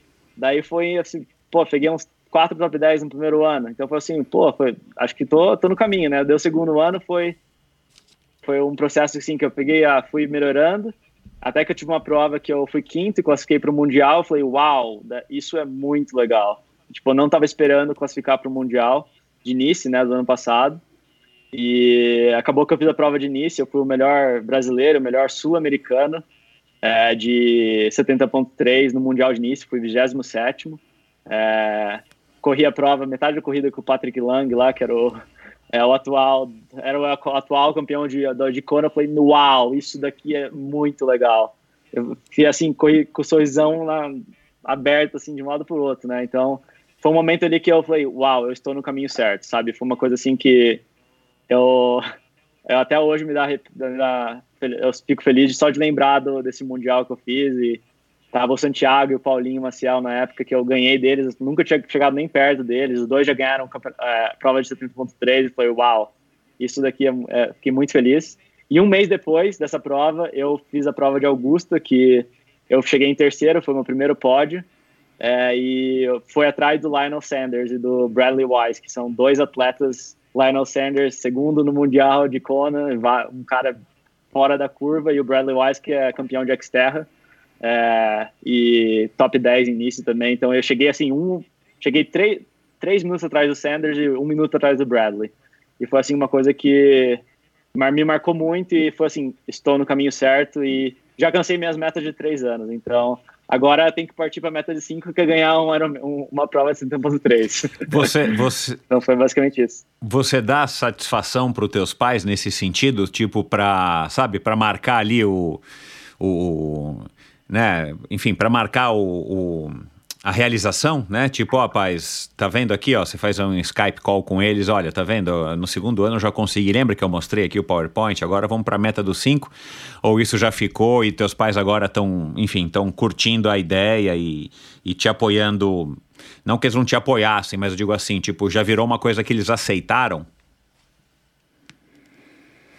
Sim e não, mas eles ficaram bem felizes, assim, quando eu peguei a, a, a, a, Eles ficaram bem felizes com a minha performance. Pô, André, nossa, isso é muito legal, né? Vocês, vocês estão super bem no esporte. Minha mãe sempre tem um pé atrás, assim, comigo, sabe? Porque ela sempre ela ficou muito preocupada com o meu futuro. Nossa, André, você não vai conseguir andar daqui para frente, está, está, está judiando seu corpo. Ela tem esse, esse medo de mãe, claro, né? Claro, é. Mas com certeza acho que minha família inteira, não só meus pais, principalmente meus, fora os meus pais, falando, uau, André, isso é muito legal, sabe? Tipo, você tá dando super bem.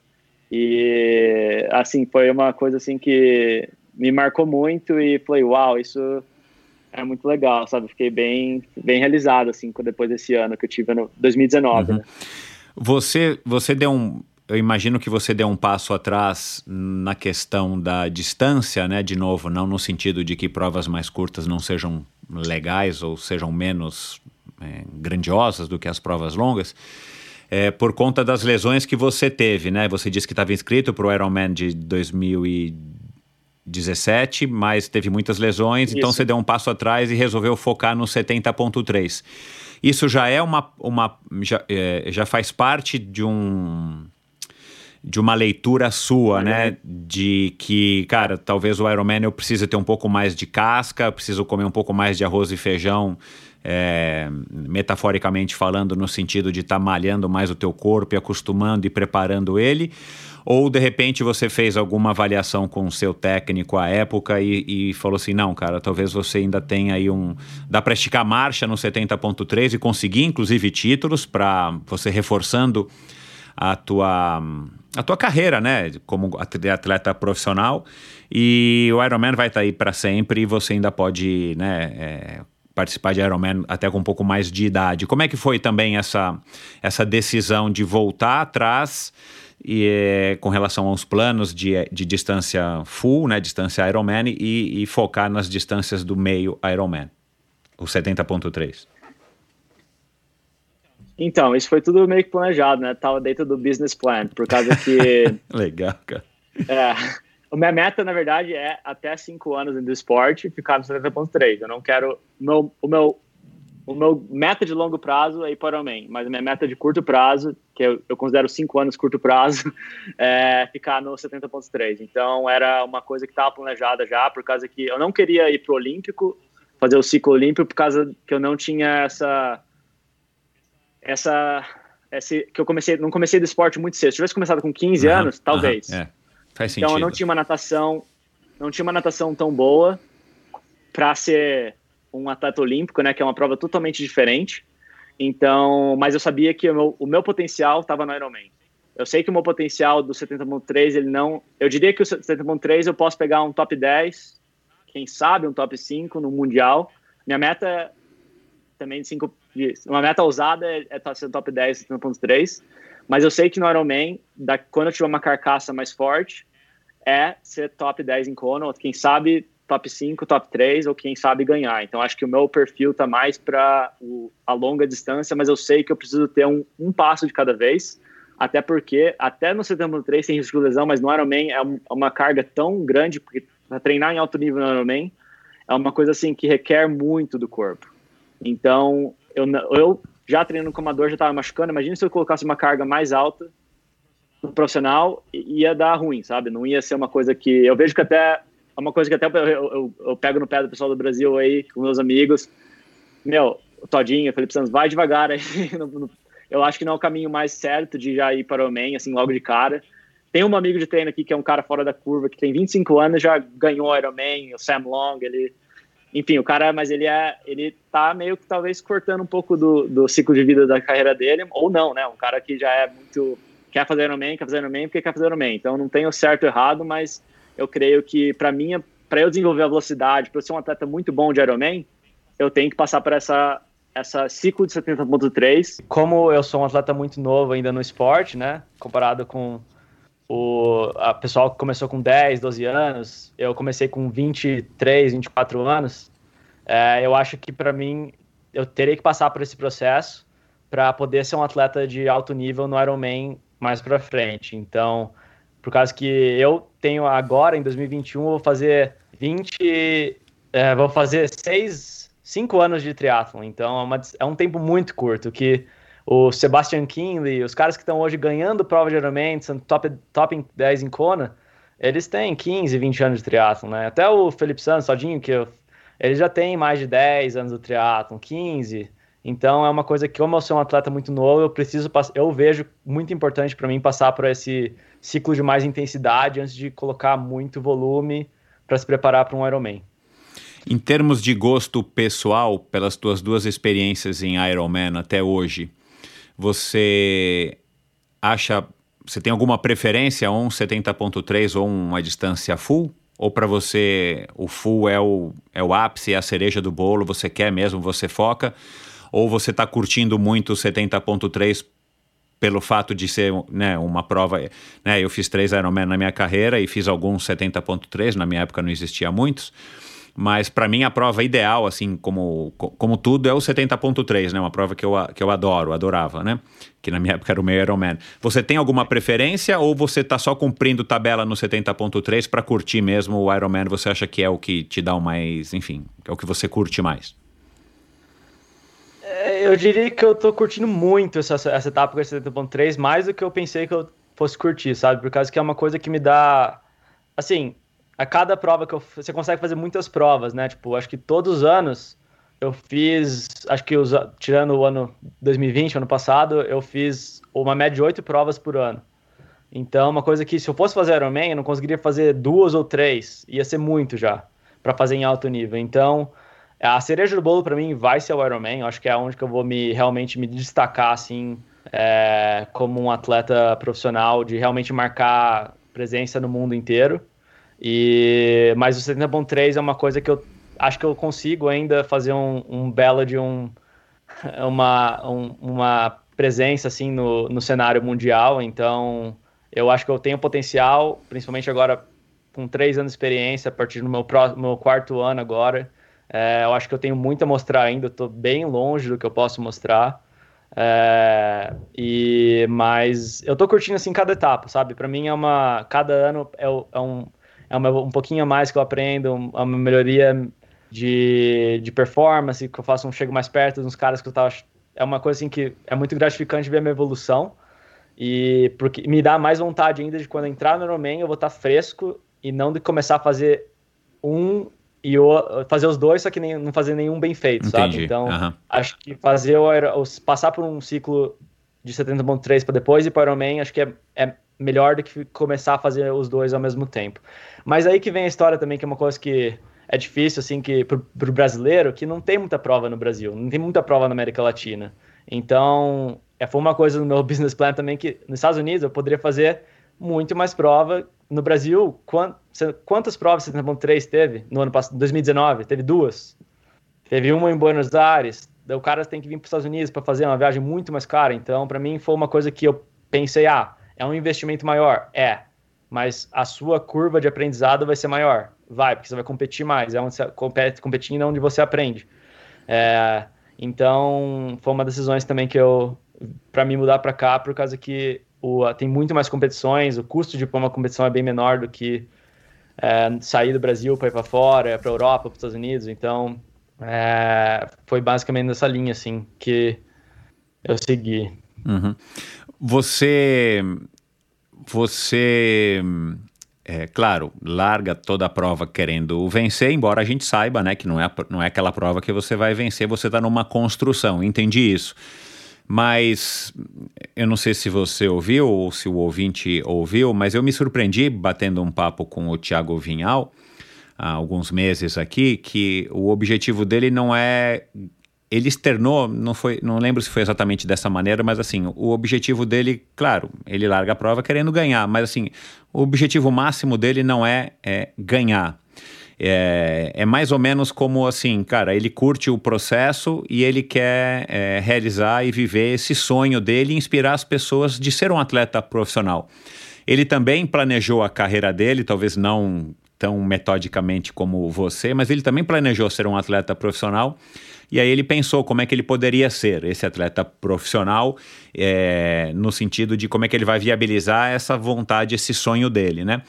É, e aí ele criou, é, criou, ele já tinha isso, é óbvio, né? Mas de alguma maneira ele inteligentemente ele percebeu que ele poderia criar uma imagem, ele poderia é, vender, na verdade, né? Essa imagem, contar uma história e com isso conseguir viabilizar o sonho dele de ser um triatleta profissional e, e, e ganhar dinheiro, não necessariamente com participação nas provas, com resultados, mas com o apoio das empresas, representando essas empresas que estejam com ele dentro desse sonho dele, dessa missão que é uma estratégia muito legal. Eu não sabia, né? Acompanho a carreira dele, mas né, como um fã, não sabia, me surpreendi positivamente e pelo jeito muita gente.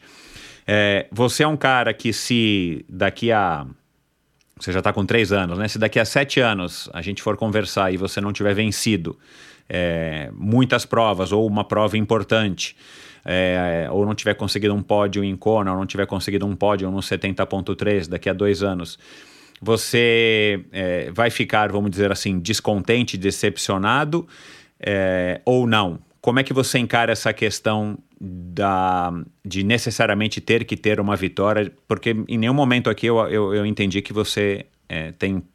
Não é que não tem planos, né? É que você fala que você quer ser o melhor do mundo. Né? Assim, tipo, ah, eu quero ganhar Kona e eu vou ser o melhor do mundo, é só uma questão de tempo, né? É, o, o, Vinícius Canhedo aqui também no começo do no começo do ano passado, né? Se eu não me engano. Nossa, 2020. Agora estou perdido com o tempo. É, ele também começou tardiamente como um triatleta profissional e ele está seguindo o caminho dele de uma maneira um pouco diferente, mas ele está mais ou menos como você. Ele está investindo tudo que ele pode de, de, de, de tempo, de, de grana, enfim, para que ele possa ser o melhor que ele, que ele conseguir ser dentro do potencial dele, da realidade dele. E claro, né, um triatleta super bom, um, mas eu, eu tô entendendo que ele ele entendi pelo menos que ele tem um foco bem assim tipo de querer ganhar. Como é que é a tua relação com isso diante desse business plan que você tem de ser um triatleta profissional? É, eu diria que o meu o meu o meu se eu não ganhar, uma, eu, diria que se eu, se eu não acabar sendo um top 3 ou um top 5 em Kona, até ganhar um, uma, uma prova grande de Ironman, eu não vou ficar um cara decepcionado. Eu sou um cara que busco muito, é, como eu te falei, a evolução no meu processo. Então, toda prova que eu faço, eu ver que eu estou aprendendo, se eu tô, ver que eu estou melhorando, eu vou ficar muito satisfeito pessoalmente. É, é uma coisa assim que eu sei que eu posso mais, a, prova, a próxima prova que eu faço, pô, melhorei, não melhorei, vou ficar decepcionado, não vou ficar decepcionado é, não vou mentir para você que eu tenho o sonho sim de, de ganhar a, a, o Mundial de, de Kona. Eu sei que é uma coisa assim que é muito difícil, mas eu sei que eu tenho o potencial. Não é uma coisa assim que eu tenho aquele. Nossa, se eu não ganhar, eu, eu, eu vou ficar muito decepcionado. Eu, vou tra... eu tô trabalhando tudo para ganhar. Eu, eu, sou, eu tô trabalhando para ser uma referência para as pessoas que me seguem, mas como o Vinhal falou, é um cara que eu me inspirava também. Eu cheguei a conhecer ele pessoalmente, um cara super gente boa que ele tem essa visão um pouco diferente, assim. Eu admiro muito a questão dessa de criar a imagem dele, é uma coisa que eu aprendi muito com ele também, de como me profissionalizar como atleta profissional, como cuidar da minha imagem, como investir nesse nesse aspecto que querendo ou não no final do dia você tem que é, ter esse lado mais de empresário dentro do, de ser um atleta e também um empresário de poder saber se, se vender, se valorizar sua imagem, mas é, eu sou um cara que não sou tão, vamos dizer, tão é, confiante assim com o meu potencial, eu, eu confio bastante, mas é, ele é uma coisa assim que eu tenho metas, mas não é, não é uma coisa assim que se eu não ganhar um 70.3, não ganhar um Ironman, eu não vou ficar, não vou ficar triste. Tipo, eu quero ver o que, que é possível dentro dos. Como você falou do Vinícius, Vinícius Canhedos, eu quero com. O que, aonde é possível eu chegar com a minha performance. Por causa que eu tô nesse esporte para desafiar meus próximos, próximos, meus próprios limites. Então, se eu dei o meu melhor no, no dia e ainda fui, fui segundo, tá ótimo. Uhum. É, dei o meu melhor, é, então é isso que vale, conta para mim. É, mas é, com certeza eu, eu, sou um cara competitivo e quero sempre ganhar. Então, eu tô aprendendo cada. É uma coisa que eu até venho me auto-refletindo, por causa que toda prova que eu fazia para mim no primeiro ano, uau, terminei. Tá, nossa, que legal, tô vivendo meu sonho. Daí no segundo ano, pô, terminei em décimo lugar, tá ruim, sabe? Tipo, dá pra ir melhor. É, então, tipo, até no. Ter, tipo, terminei início ano passado, nossa, uau, que legal, nossa, tô me sentindo o melhor, o cara mais feliz do mundo. eu terminei Daytona já esse ano, foi é, não foi do meu dia, sabe? Tipo, fiquei meio triste, sabe? Não foi uma coisa que fiquei bem satisfeito, assim, sabe? Eu sei que poderia muito mais. Então, eu sou um cara que me cobro bastante, mas eu me cobro dentro do, do que eu sei dos meus limites, sabe? Tipo, eu sei que indo para Daytona, não dessa prova que teve agora no final de 2020, não foi uma coisa, pô, um top 20 para mim já seria, eu seria realizado, sabe? Não precisa pegar ganhar. Eu sabia que eu não estava dentro do meu potencial tava dentro do meu potencial, mas não tava planejado. É, é uma coisa assim que eu sempre. Eu sou um cara bem realista, se vamos dizer, né? Que eu sei dos meus limites, eu sei de onde eu tô, do meu posicionamento. Eu não sou um cara que chega lá, ah, vou ganhar. Não, eu sei que eu posso ganhar, mas tem que acontecer algumas coisas para meu favor e eu é um processo que eu tô vamos supor daqui alguns anos eu vou estar, tá, pô, toda prova que eu entrar eu quero ganhar. Agora toda prova que eu quero entrar eu tenho um, um certo, uma certa, ah, eu quero ser top 3, quero ser top 5. Eu sei do start list, eu sei dos meus competidores, eu sei dos meus limites. Então é uma coisa assim que eu, por ser muito novo, eu, tenho, eu sou um cara realista que eu ainda posso me dar o luxo de não me cobrar tanto. Eu vejo que muita gente, por exemplo, o Igor, eu vejo que ele se cobra muito. É um cara que se ele não ganhar tá ruim, porque ele já ganhou muita coisa. Então é, eu acho que da, quando eu começar a ganhar, eu falar, ah, se eu não ganhar vai estar tá ruim. Mas numa, na fase que eu tô, eu, é uma coisa que eu aprendi bastante a não me cobrar excessivamente. É, curtir o processo e, e trabalhar a longo prazo, que daqui a, às vezes o longo prazo chega mais cedo do que você está planejando, né? Como chegou para mim no, do meu segundo ano no triatlo. Uhum. É controlar a ansiedade também, né, André? Porque, é. enfim, né, você, você tem muita vontade, sabe o que você quer, né, você está tendo condições eh, físicas e condições estruturais, financeiras de conseguir ir atrás desse teu sonho, mas às vezes é aquilo, né, você precisa dar um passo para trás para tomar fôlego, para dar depois dez passos para frente e por aí vai. Acaba sendo também uma, uma grande viagem de autoaprendizado, né, eu imagino que você nesses três anos cresceu muito, né? Talvez os teus pais possam dizer isso, né? Ou mesmo a Júlia, né? Como você está amadurecendo e, e, e, enfim, crescendo, né? Como ser humano. Com certeza, com certeza é, eles com certeza eles notam isso, por causa que você vai ganhando mais, você vai ficando mais maduro, você vai ganhando mais responsabilidade, você vai tendo noção das coisas. É, não é mais tudo uma aventura que você vai jogando, você enfim, é, um, é uma coisa assim que se aprende bastante a cada semana, a cada mês, a cada ano. Então eu me considero um cara bem mais maduro agora e com certeza eu me vejo mais como um modelo. Uma, no meu primeiro ano eu vinha com um moleque que estava se arriscando no mundo. No meu segundo ano eu falei, ah, tá indo. E hoje em dia, no meu quarto ano, eu já, já, eu já tenho já uma noção do que, do que eu posso, como, como que, que eu preciso para me manter, o que, que eu preciso para para sobreviver aqui que eu preciso melhorar. Então eu tenho uma noção bem. Eu ainda preciso amadurecer muito, mas eu, a cada ano que passa eu fico bem mais maduro. O que que você tem feito fora ah, do treinamento em si? Se você tem feito alguma coisa para te ajudar nessa, nesse teu caminho para se tornar um atleta profissional. É, e por que, que eu estou fazendo essa pergunta? Porque né, o Thiago Vinhal deu, é um exemplo vivo disso, né? enfim, tem tantos outros exemplos. É, o triatleta profissional, por exemplo, da minha época para o triatleta profissional de hoje em dia, cara, mudou radicalmente, né?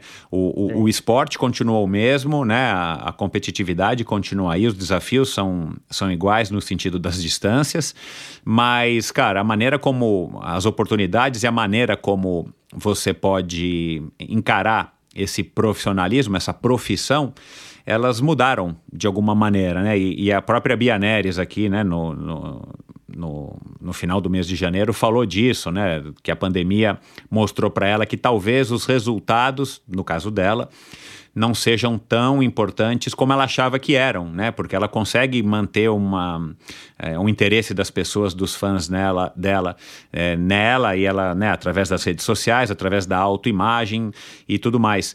Você, e só para dar um exemplo, você faz alguma coisa ou você se preocupa com isso, assim, como é que eu posso aprender a me tornar mais profissional, sei lá, desde cursos de marketing, leituras, é, mídias sociais, né? Afinal de contas, você representa hoje várias marcas, eu quero falar disso, né? E, e a única delas brasileira, New Balance, né? Que você me contou. Um, é, assim, então você tem, você é um produto que hoje representa algumas marcas e amanhã você pode representar outras. Então você também tem que trabalhar a sua imagem porque é vantagem para você, né? A hora que você tiver Sim. uma base enorme, gigantesca, por exemplo, de, de seguidores, é, você vai ter muito mais é, potencial de atrair, né? Você vai ser um produto literalmente, mais interessante para as marcas, né? Eu imagino que é mais ou menos isso que o Tiago Vinhal é, é, criou e está criando e consegue muito bem capitalizar, né? E não fica só é. focado nos resultados. Ao mesmo tempo, a gente já conversou aqui, já houve discussões, né? O Reinaldo Colucci, uma delas no comecinho de 2019, é, que polemizou que ele acha que, né, enfim, né, que os influenciadores e tal não deveriam ter o patrocínio ou que o esporte acaba sendo de alguma maneira injusto porque tem gente que tem resultados muito piores e que ganha talvez mais do que os, os atletas aí de qualquer modalidade. Enfim, mas isso já são águas passadas. Depois, quem quiser ouvir os episódios, ouve, discute e, e, e, faça a sua opinião. Mas você se preocupa com isso? Você tem também essa preocupação assim: bom, eu preciso treinar. Porque no final das contas é o que eu gosto de fazer e o, e o esporte é treino. Mas o que, que você pode fazer para se tornar um produto mais atrativo do que o Zezinho aqui da esquina, que talvez tenha os mesmos resultados que você, por exemplo. Você tem essa preocupação ou não chegou nesse ponto ainda? Ah, não, com certeza essa preocupação da, veio do dia 1 um já, na verdade. É, é bem, é, esse aspecto é bem legal que você tocou, por causa que hoje a gente, como atleta profissional, não vive de resultado. Você pode ser o. A mim, a não ser que você seja o melhor do mundo, daí sim. Mas mesmo se você é um cara top 10 em Kona, eu tenho um cara aqui de Boulder, que Chris Lieferman, o cara foi top 10. O cara não é, não é, não é uma vida assim que o cara. Se o cara é top 10 no, no mundo de futebol, é uma coisa, né? Mas no, no triatlo, um cara é uma coisa que você tem que se importar muito com a sua mídia social, com a sua rede de contatos, com seus patrocinadores. Você é uma coisa que você, na verdade, é uma, você é uma empresa. É, muitos deles têm empresário. Eu não tenho empresário ainda, eu faço tudo por, por mim mesmo. Eu que negocio meus contratos, eu que negocio meus patrocínios. Causa que eu ainda não cheguei num ponto que as empresas estão me desejando, eu que meio que vou atrás das empresas, né? É, mas é, com certeza hoje em dia eu faço trabalho de Instagram, não faço o trabalho de. A gente começou, eu com minha namorada aqui de, de Boulder, a gente criou um canal no YouTube, que é, chama Chasing Triathlon, que é uma Uau, coisa legal. assim que a gente conseguiu muito patrocínio só por causa do. do assim, vários contatos, várias empresas conseguindo. Uma coisa que nunca, tipo, veio gente falar comigo por causa de.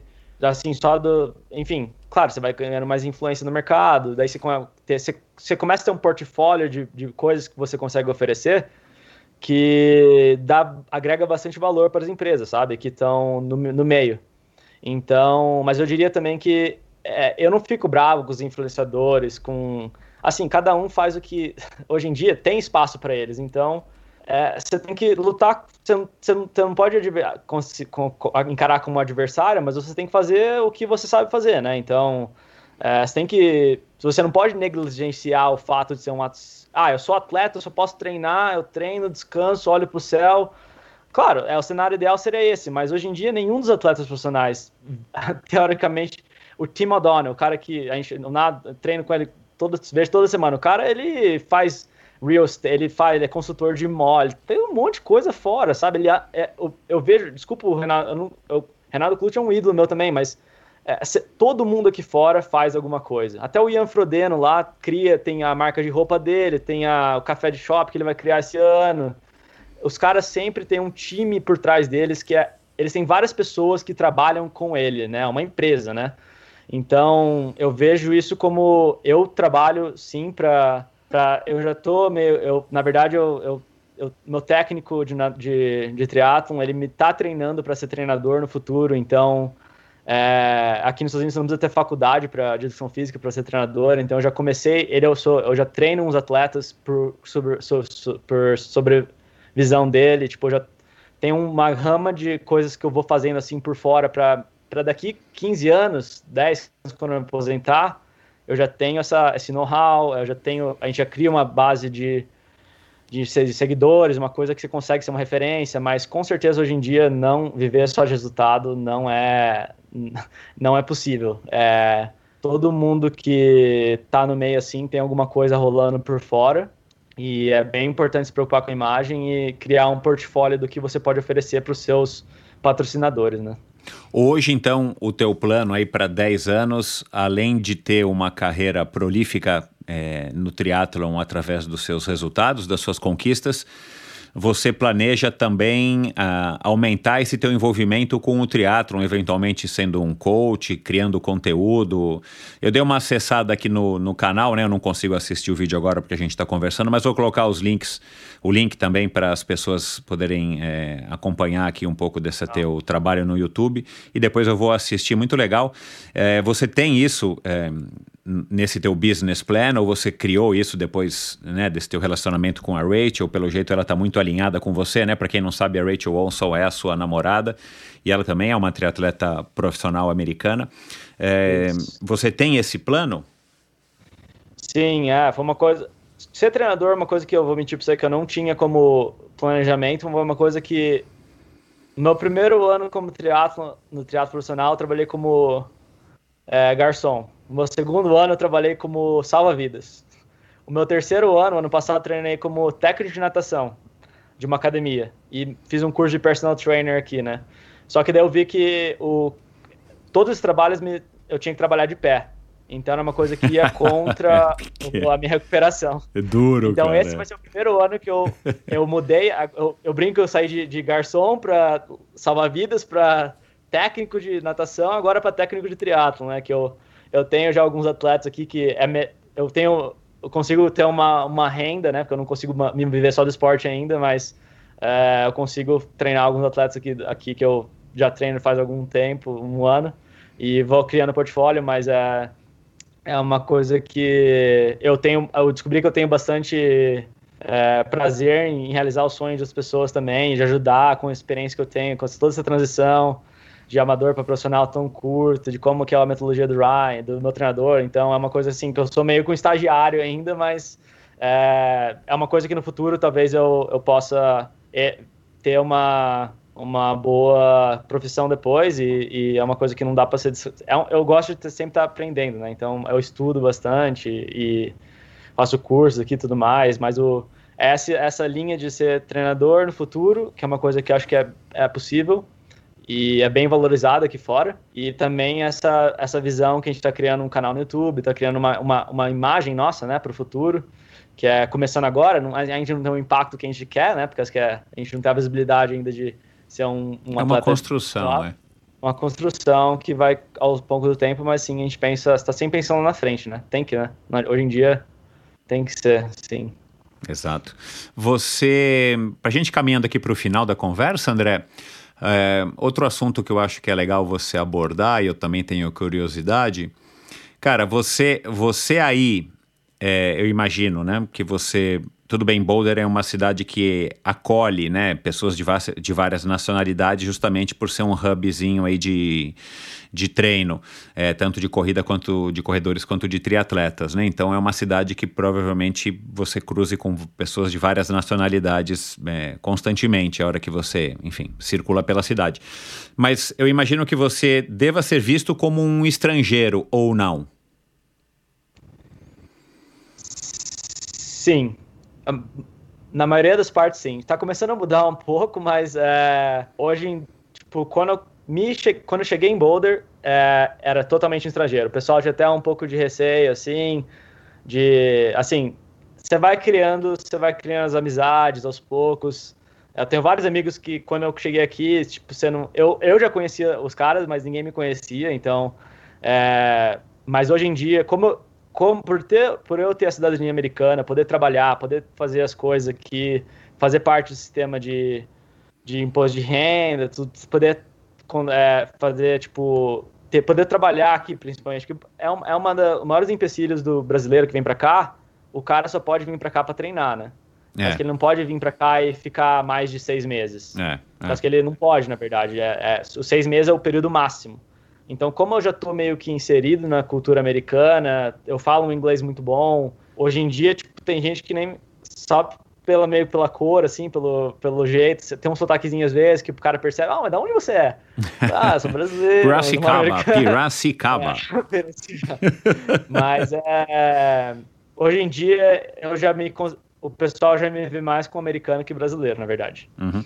E, e, e, como é que foi, assim, como é que é, né? E, e é, você também lidar com essas questões, por mais sutis que elas sejam, e você também ter que, é, enfim, viver com isso e tentar ir vencendo e quebrando isso, mas também não somente do ponto de vista da, da de ser um, um ser visto como um estrangeiro, né? Porque, assim, tecnicamente estrangeiro você não é, você é, se inserir numa comunidade é, de atletas é, profissionais, o, vivendo, você compete pelo Brasil, né? Eu também queria saber por que que você opta em competir pelo Brasil, mas você olhando de fora a situação do Brasil aqui, que você conhece um pouco, razoavelmente, é, e vendo toda a estrutura e todo o diferencial que há aí, como é que você faz essa, essa avaliação? Aí fora, é tudo isso de bom como a gente como algumas pessoas imaginam, a maioria, né?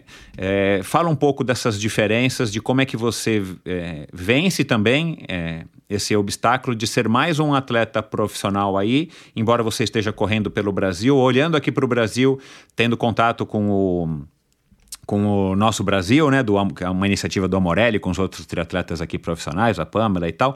É, fala um pouco dessa questão do profissional daí, aqui, é, das, das principais diferenças ou da perspectiva que você carrega, que você consegue enxergar estando fora do Brasil.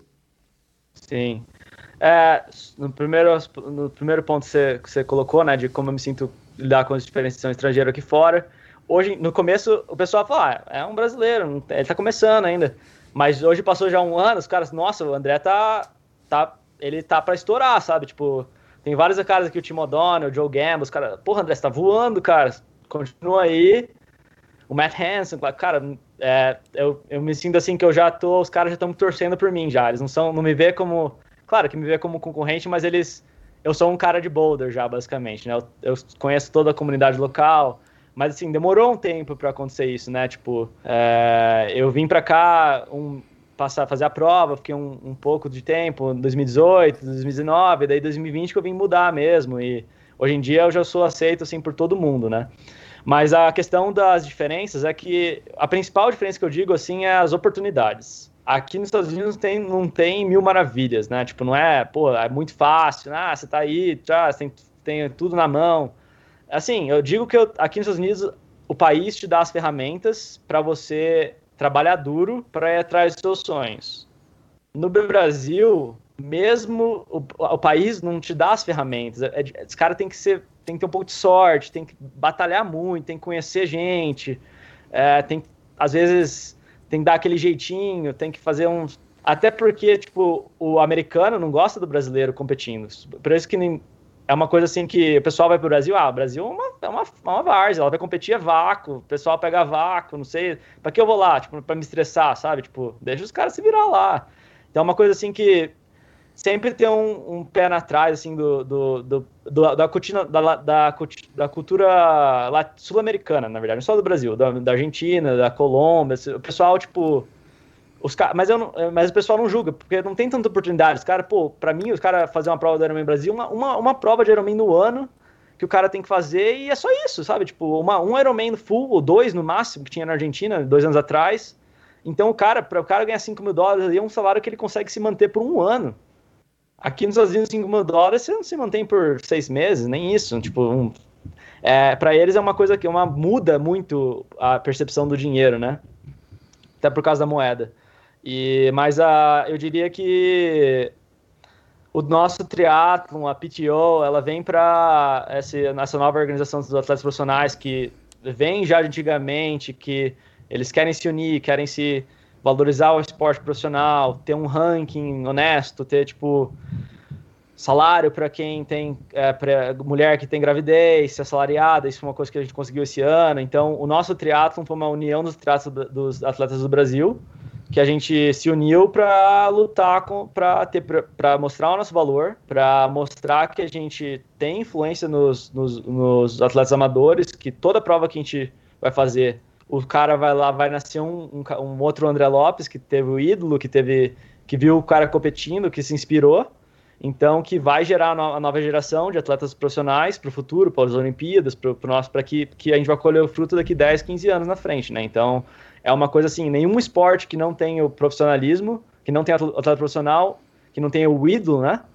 É, ele, não, ele não vai ser para frente, né? Porque hoje em dia o Iron Man é uma marca, né? Ele não, ele não, não visa o, o ele visa o lucro basicamente, né? Então não visa o, o atleta profissional. A premiação de Kona, que tava, a gente tá, tem vários artigos, né, que lanç, saiu esse ano, ela não foi mudada há mais de 10 anos. Tipo, a premiação é. de Kona é 120 mil dólares que é o que um cara que chega nas quartas, quintas, oitavas de finais em Wimbledon ganha. Então, de tênis, né? É, então, a, a nossa essa, a, a, PTO, que é a PTO, né, que é Professional Triathletes Organization, é o hub, né, que a nossa triatlon tá debaixo, basicamente, né? Então, eles estão eles financiaram uma prova em Brasília, é, foi 15 mil dólares, eu acho, que eles colocaram na prova, lá foi a única prova que aconteceu no Brasil como profissional em 2020. E tem planos para ter mais provas eh, esse ano agora e mais para frente, dar mais oportunidades. E é uma coisa que a gente está buscando valorizar e, e, e para dar de frente com para colocar para crescer o esporte em si, né? Então uhum. é uma é, estamos engatinhando ainda, mas é uma coisa que a gente está unido e tem tudo para dar certo se a gente continuar unido e continuar. A gente tem todas as ferramentas, é um investidor bem grande agora que que o cara investiu no UFC lá atrás, quando não era, não era nada ainda. É um cara que, assim, ele foi até engraçado, né? Que Daytona a gente teve uma reunião depois da prova lá. Falou, pô, mas todo mundo, os atletas profissionais, mas daí, pô, da onde que tá vindo todo esse dinheiro, não sei o quê? Falou assim, ah, é, o cara é um bilionário, né? Que, tipo, ele colocou, sei lá, 10 milhões de, de dólares, assim, no primeiro ano. Mas isso é um dinheiro só para começar, basicamente. É um, ele tá esperando gastar 100 milhões para para começar a fazer o negócio girar mesmo, né? Uhum. Então, para daí ter, ter negócio televisionado, tudo mais. Então, é uma é uma nova era que é, eles até brincam que essa, prof, essa prof, prof, profissionalização do triatlon vai acontecer. Eles deram até um livro pra gente que chama The Players. Não sei se já ouviu falar. Não. Os jogadores. É sobre o que, que é. é. E como foi a história do golfe, como o golfe se profissionalizou, ah. como o tênis se profissionalizou. E que é um processo natural que vai acontecer. Se não for com a gente, vai acontecer mais para frente. Uhum. Então, a gente está com todas as ferramentas agora, a gente conseguiu um investidor, conseguiu um, um, um, as ferramentas para e estamos unidos para poder que o, o, Daytona foi isso, tipo, deu mais o, índice de visualização de Daytona comparado da Kona, da ABC Sports nos Estados Unidos foi tipo 30 vezes maior. Não sei qual foi o índice, mas foi assim maior que a visualização de Kona. Uhum. Então foi assim coisa que tá, tá para revolucionar aí o, o esporte, né? Como o profissionalismo do esporte. Uhum. O, eu não sei se você conhece o podcast do, do Maca, do Chris McCormack, mas não sei se foi esse ano, acho que foi esse ano, no final do ano passado, eles entrevistaram o Sam Renouf, que é o CEO da, da PTO, Sim. e fizeram um Q&A, os, os enfim, os, os, os, ouvintes do podcast, os, os membros lá do, da assessoria lá do, do clube, do Maca, puderam fazer perguntas e, e várias perguntas, enfim, né, sem... Segundo eles, e pelo, pelo, pelo nível das perguntas, eu entendi que eram perguntas mesmo sem censura. E ele, e ele falou abertamente: o objetivo é sim a, a, a PTO ter lucro, mas ba baseado numa coisa construtiva e como foi a história do golfe, ele citou mesmo, não sei se ele citou o livro, eu não me recordo, mas ele citou a história do golfe, a história do tênis, né? Hum. Então ele, ele, ele, ele construiu essa resposta mais ou menos no que você está falando. Você, você acha então, né, por tudo isso que você falou, que o triatlon é, o triatlon brasileiro, vamos falar, através das iniciativas agora muito recentes ainda, mas da, da boa vontade da, do nosso triatlon. Você acha que está seguindo aí um caminho certo embaixo desse guarda-chuva da PTO? Você acha que a PTO é sim um, um, enfim, vale a pena a gente, a gente, né? Eu digo assim, o esporte investir nessa entidade, acreditar, vocês triatletas profissionais acreditarem, porque pelo que você entende, eles estão, enfim, com boas intenções e caminhando no sentido certo, é isso? Com certeza, é. Para resumir, assim, toda essa. É que é uma, uma conversa que a gente pode. Um outro podcast que dá para fazer só, só nesse assunto, né? Mas é, é uma entidade que a gente que tem a voz, os atletas profissionais que têm a voz. Em todos os atletas profissionais que têm uma licença, tem a voz na PTO. Então, é, é promissor. Tipo, eu me sinto. É, feliz por ter essa, essa organização ter nascido agora. Eu não vou beneficiar dela nos próximos cinco anos, mas eu sei que pode ser que ele tenha planos de aposentadoria, aposentadoria no futuro para atletas profissionais. Então é uma coisa assim que não vai ter resultados assim drásticos nos próximos um, dois anos, mas é uma coisa que está saindo do chão com bastante força, com bastante união de todos os atletas do mundo e vai sim impactar no triatlon brasileiro. Tomara, né? Você, você sendo um cara é, relativamente recente no esporte, você chegou a conversar, buscar informações, a entender, até modéstia à parte, ouvir aqui um pouco dos episódios do Endorfina, para você conhecer um pouquinho de, de como é que surgiu o esporte aqui, quais foram as fases, os, é, não sei se você é amigo dos ex-triatletas é, profissionais, até os que estão hoje na, na, ligados à CBTRI, por exemplo, né, Triathlon Brasil, enfim, para também buscar entender um pouco e quem sabe, é, sendo um atleta novo, é, eu não fiz essa pergunta para o Thiago, devia ter feito. Eu não sei se o Igor é, tem esse tipo de conhecimento, porque eu, eu acho que é legal vocês entenderem um pouco como é que foi o triatlon aqui, é, para ver os acertos e os erros, para entender também como é que o triatlon chegou é, no, no, ponto que está, né, seja ele bom ou ruim, depende da perspectiva, é, para poder também, é, enfim, fazer contribuições mesmo para que o nosso triatlon cresça e evolua cada vez mais? É, eu, na verdade, por eu ser muito novo, não, eu não. Muitos dos, dos, dos caras ali que estavam disputando as Olimpíadas 2000, 2004, os caras eram, na verdade, uns monstros na época, né? Eu, eu, vi, eu, eu não lembro direito os nomes deles, mas eu, eu eram, eram os técnicos dos meus técnicos, na verdade. é, pessoal de Brasília lá. Eu, eu, Leandro, Alexandre Manzan. É, então. Então, os caras eram bem respeitados no cenário, né, mundial, né, na época, que eu, pelo que eu escutado, assim, né, mas eu, eu não tenho muito conhecimento das, das práticas, como eles estão inseridos hoje na, no triatlon, mas eu tenho como meta, assim, no futuro, para contribuir com o esporte, tudo que o esporte me trouxe, toda essa aproximação com os tratados profissionais quando eu comecei, eu pretendo, sim, estar tá inserido na para ajudar, para promover, para, enfim, para fortalecer o esporte como um todo. Então, eu pretendo sim estar, tá, tipo, o meu técnico, ele é, ele é um dos conselheiros da, do time dos Estados Unidos de triatlon para Olimpíadas. Então, é assim, é um caminho que eu acho que é bem válido, sim, tá sempre dar o que você recebeu. Então, eu não tive muito contato com a CBTRI, infelizmente. É uma entidade que, para mim, não foi muito difícil de era mais voltado para as Olimpíadas, né? O era é, tipo a, a longa distância no 70.3 era tipo tinha uns campeonatos nacionais, mas ninguém dava muito valor, assim, não, era uma coisa que não não me atraía os olhos, né? Eu conheci, na verdade, eu conheci o triatlo por causa do Ironman. É, basicamente, o meu primeiro triatlon que eu digo foi o Ironman.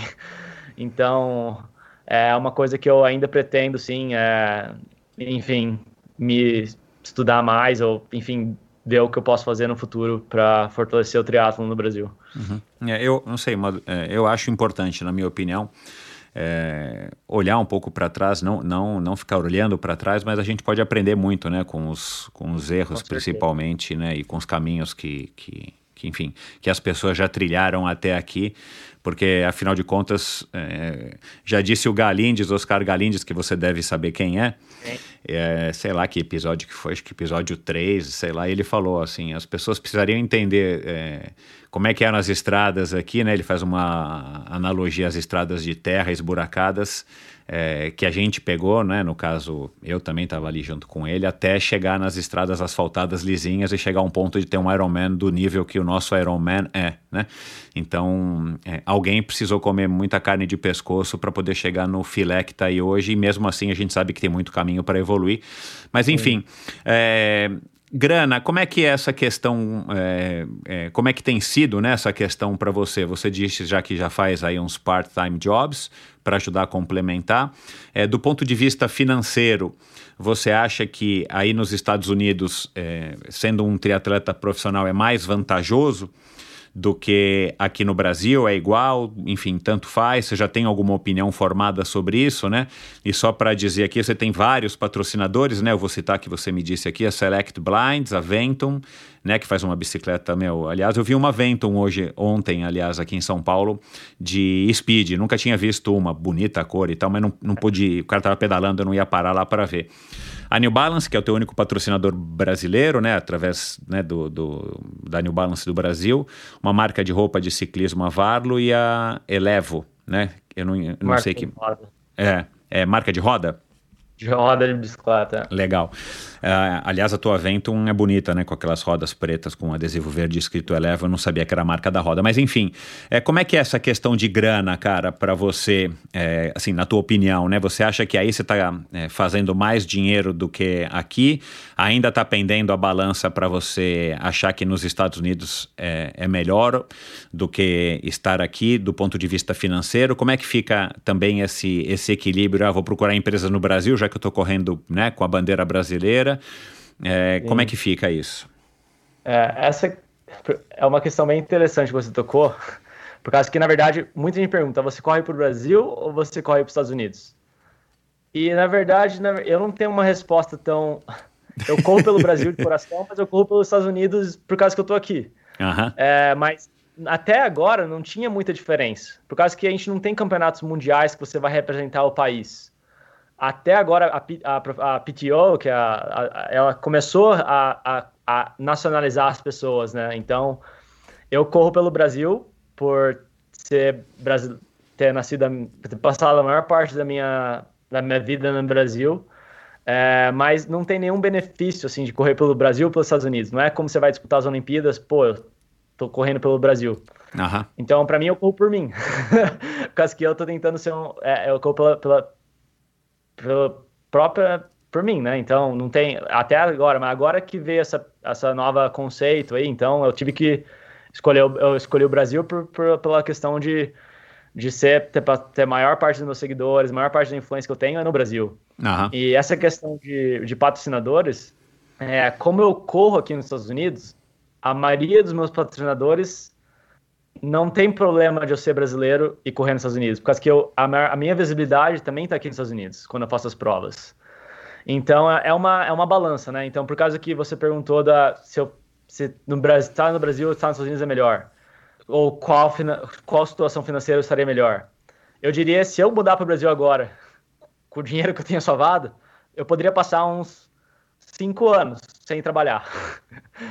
por, causa, por causa da questão do dólar. Mas aqui, aqui no Brasil, para eu sair para competir, eu gastaria muito mais. Uhum. Então é, é, uma balança, né? Tipo, aqui vi, eu, não, eu não salvo tanto dinheiro, porque todo o dinheiro que eu gasto eu estou investindo para a minha carreira no futuro. Eu não tenho, tipo, salvando para comprar uma casa, salvando para. Enfim, eu tô salvo. Tô, todo o dinheiro que eu, que eu basicamente ganho do esporte, eu, eu, coloco de volta na minha empresa, né? Então eu sou uma startup, né? Que tá, é. tá indo para poder basicamente explodir no futuro, né? Então é, aqui é muito, muito mais fácil, você tem mais ferramentas, né? Quando você tem acesso a mais equipamentos, é, você consegue estar em contato com as empresas maiores, é, você consegue ter um, um, patrocínio de uma empresa grande como a Ventum, ou você consegue ter uma empresa, tipo, a New, a New Balance Brasil foi uma coisa que meio que foi por causa que da minha influência no Brasil, eles apostaram em mim, é, foi um, eles entraram, eles que entraram em contato comigo. É, a gente foi come, começando, foi antes do início que a gente, antes de eu ter os meus resultados grandes, estavam já postando, André, você está querendo apostar numa, numa, num cara que já é referência e numa revelação. Então a gente estava optando, a gente optou por você. Foi essa, foi uns seis meses de negociação para a gente fechar com a New Balance. E eu falei, ah, eu não quero uma coisa de um ano, eu quero a longo prazo, né? Então, claro. É, eu espero que esse ano eles enfim, eu e o Igor fomos atleta, os, únicos atletas do Brasil em, Daytona e os dois da New Balance, então foi bem legal isso também, ter feito, ter qualificado para essa prova, mas eu diria que eu me sinto bem realizado aqui e eu acho que as oportunidades, se, se um brasileiro tivesse a mesma opção que eu tive de vir para cá, ele teria feito isso também. Então eu digo que muita gente me pergunta, assim, todo mês tem algum, algum moleque me perguntando, André, como que eu faço para os Estados Unidos para treinar? Falei, cara, é difícil. Tipo, se você tem um, se você tem algum patrocinador que vem para tipo, te bancar, é difícil se manter aqui. Eu, sinceramente, eu vim para os Estados Unidos em 2018 com 50 mil reais. Não durou seis meses. Eu tive que começar a trabalhar para ter um salário de 200, 300 dólares por mês para poder, porque que a moeda nossa é muito desvalorizada, né? Então, se o cara vir para os Estados Unidos para competir do Brasil, ele vai gastar pelo menos uns 5 ou 10 mil reais que é bastante dinheiro, né? Então só é, é uma. Eu diria que eu tô bem. Eu acho que a, a minha carreira vai despancar mais estando aqui, por ter mais oportunidade de competir, por estar mais exposto às empresas grandes. E eu acho que é uma decisão correta que eu fiz. Uhum. Você falou 200, 300 dólares por mês? Não, 200, 300 por semana, né? Yeah. É, aí o salário é por semana, né? Contado por semana é. ou por ano. Tá. É, entendi. É, enfim, são, são várias perspectivas e, e, eu entendi aí a sua. É legal você passar isso também, né? Não sei se tem gente aqui ouvindo a gente que, que por acaso pensa em se profissionalizar ou imagina que aí também é tudo as mil maravilhas, enfim. Uh, eu acho que é legal você passar. Uh, você tem por acaso, né, alguns dos seus seguidores e tal, você tem pessoas que lhe procuram para, é, enfim, fazer esse tipo de questionamento? Ah, André, eu tô pensando em ir para aí, eu queria ir para aí, é meu sonho ir para aí. Você tem algum tipo de interação nesse sentido, por exemplo, com os teus seguidores atletas? Toda semana. Ah, ah, imaginei. E principalmente a gente quer vir conhecer boulder, quer vir treinar aqui, como que é. Sempre tem alguém que também pergunta, ah, quero ser profissional, como que eu faço? Que, que você fez? Como foi, sua, como foi sua história? Então, eu vou recomendar o podcast agora, porque é uma bela aula de, é, pode, é, eu agradeço. Passa o link, porque aqui já tem, um, enfim, boas dicas, né? Não são todas, mas boas dicas. Legal. Cara, vamos, vamos terminar aqui. Eu queria só abordar aqui alguns assuntos. É, você tem planos de voltar ao Brasil? Planos mesmo? Já está planificado nas tuas, nos seus PowerPoints de voltar ao Brasil é, para ou para competir, ou mesmo que seja depois da tua carreira, você tem alguma coisa já nesse sentido, ou isso ainda está em aberto? Também está no business plan lá, no, no, depois do quinto ano, o primeiro Ironman, é, eu quero fazer Florianópolis, eu quero ganhar Florianópolis. Florianópolis é a minha maior torcida, meu maior carinho, e se eu ganhar Florianópolis, eu vejo como virar um ídolo assim no Brasil, igual o Igor. Foi o Igor o único a ganhar, então Florianópolis, eu quero ganhar Florianópolis, essa é uma meta bem ousada. Mas aí você volta a morar no Brasil? Ah, talvez por um período de tempo, mas não ah, tá. o ano inteiro. Ah, tá. Então, assim, voltar a morar no Brasil não faz parte dos teus planos, pelo menos não, não hoje, né? Não. Tá. É... Cara, no começo, né, você falou da, da tua vaidade e, e eu não pude deixar de perceber isso. É... Cara, como é que tá o teu shape hoje? Tá legal? tá, tá legal, tá é? legal. É, eu falei mais assim por causa que eu sempre fui gordinho. Até o, ah. até o esticar, eu sempre fui bem. tinha, tinha aqueles pneuzinhos do lado. Então eu sempre tive que lutar muito pra. Assim, depois que eu estiquei, melhorou um pouco, mas eu sempre. eu tinha aquele trauma, né? Se eu parar de fazer exercício, eu fazia abdominal escondido no banheiro da minha mãe, pra poder fazer o six-pack. Então, foi uma coisa assim que eu sempre tenho medo, se eu parar do exercício, eu tenho facilidade para engordar, assim, né? Tipo, mas, enfim, hoje eu tô bem satisfeito. A Rachel tá satisfeita? Tá. Ah, então isso é o que importa, isso é o que importa. É, cara, e você continua fazendo musculação? Ah, não, hoje eu faço. Hoje eu. No primeiro ano, quando eu comecei no triatlon, eu ainda mantinha, fazia certinho ali para tentar não perder. Mas hoje em dia é todo focado a performance, né? Então eu quero ter o menos possível de músculo onde eu não preciso e o Entendi. mais é tudo meio que voltado para ser a melhor versão de mim no, no esporte que eu pratico. Uhum. Mas, Mas, faz a, a, musculação voltada para o esporte, né? Entendi. No, no auge da tua, da tua forma física na época da faculdade na, na musculação, você lembra quanto é que você fazia de supino? Olha, eu acho que eu fazia, eu conseguia fazer colocar, levantar 100 quilos, 40 quilos de cada lado, mais 20 quilos da de, barra. Da barra. E você, pesava... e você deve pesar o quê? 70, 68? Então, eu cheguei no máximo a pesar 75 quilos. Eu tenho Caraca, 75. Meu. Então, e hoje em dia eu peso peso de competição 63. Então, caraca, 12 quilos. Caraca, meu, caraca, caramba, mas você é leve, se cara. Se alguém for no Instagram, bem antigamente, eu criei meu Instagram para divulgar coisas de academia. Então, antes de eu começar o triatlon, já tinha, tipo, dois mil seguidores, assim, que eu era da Maromba, né? Aham. Que legal, daí cara. Eu, é, foi que eu trans, mudei pro triatlon, mas eu tinha, tinha umas fotos lá meio grandão. assim, não tão mas, grande, mas, mas, você gosta ainda, assim, de academia? É uma coisa que um dia que você, é, enfim, puder voltar, quiser voltar, um dia que você, enfim, é, não, não, não for mais atleta profissional, é uma coisa que você curte? Curto, faria faria basicamente, eu faria até mais um pouco que deveria, porque agora eu não posso ter um, muito braço, muito peito, não precisa, né? Mas eu, faria, eu voltaria a fazer assim, mais constantemente. Uhum. Uh, e aí, outra pergunta aqui, só para matar minha curiosidade, já que você está nos Estados Unidos. Você acompanha aí o American uh, Ninja Warrior, as competições? Não. Você sabe o que, que é? Não. Ah, tá. Vou te mandar depois o link. É, não sei por que eu lembrei disso. Você falou alguma coisa que eu lembrei e falei, ah, vou falar no final, porque não é tão relevante.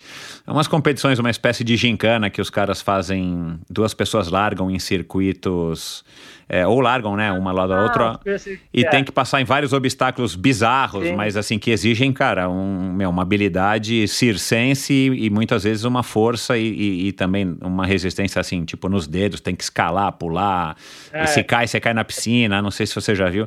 Não sei nem se passa mais no Brasil isso, mas, cara, é o tipo É. Não, da... tem sim bastante aqui. O pessoal Ah, assiste. tem, né? Agora, lembrar. Que eu não vejo muita TV, eu vejo mais YouTube hoje em dia, mas é, tem, tem esses, essas corridas de aventuras aí, sim, que é bem é, é engraçado. É. Legal, cara. E por, por fim, para terminar, é, cara, como é que quem é que quem é que te veste? Quem é que te quem é que transa o seu visual, como diz um amigo meu, assim, esse cabelinho arrumadinho aí pro lado? É, você você é o tipo do cara que acorda de manhã e pensa em que roupa que vai vestir ou você já tá abandonando um pouco essa questão?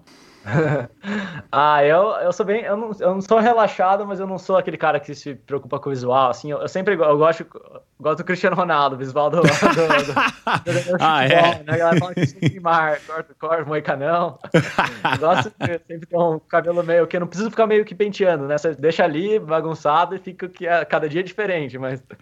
Entendi. É, basicamente isso. Eu não sou um cara tão vaidoso assim como eu. Eu sou vaidoso com o meu, meu, meu corpo, mas não assim com como eu colocar roupa chique, fazer.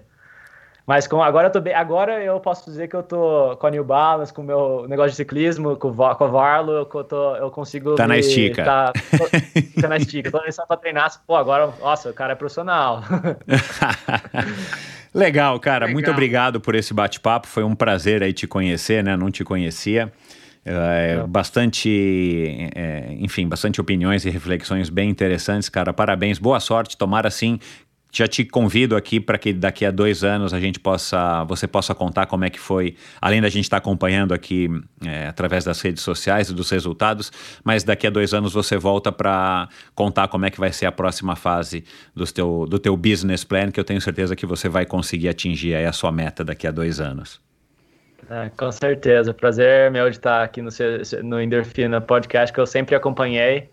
É, o Fernando Palhares, foi, acho que ele teve em dois episódios. Falei, pô, tem que estar em um também, né, meu? Você atleta profissional. Você é amigo dele? Você é amigo do Fernando?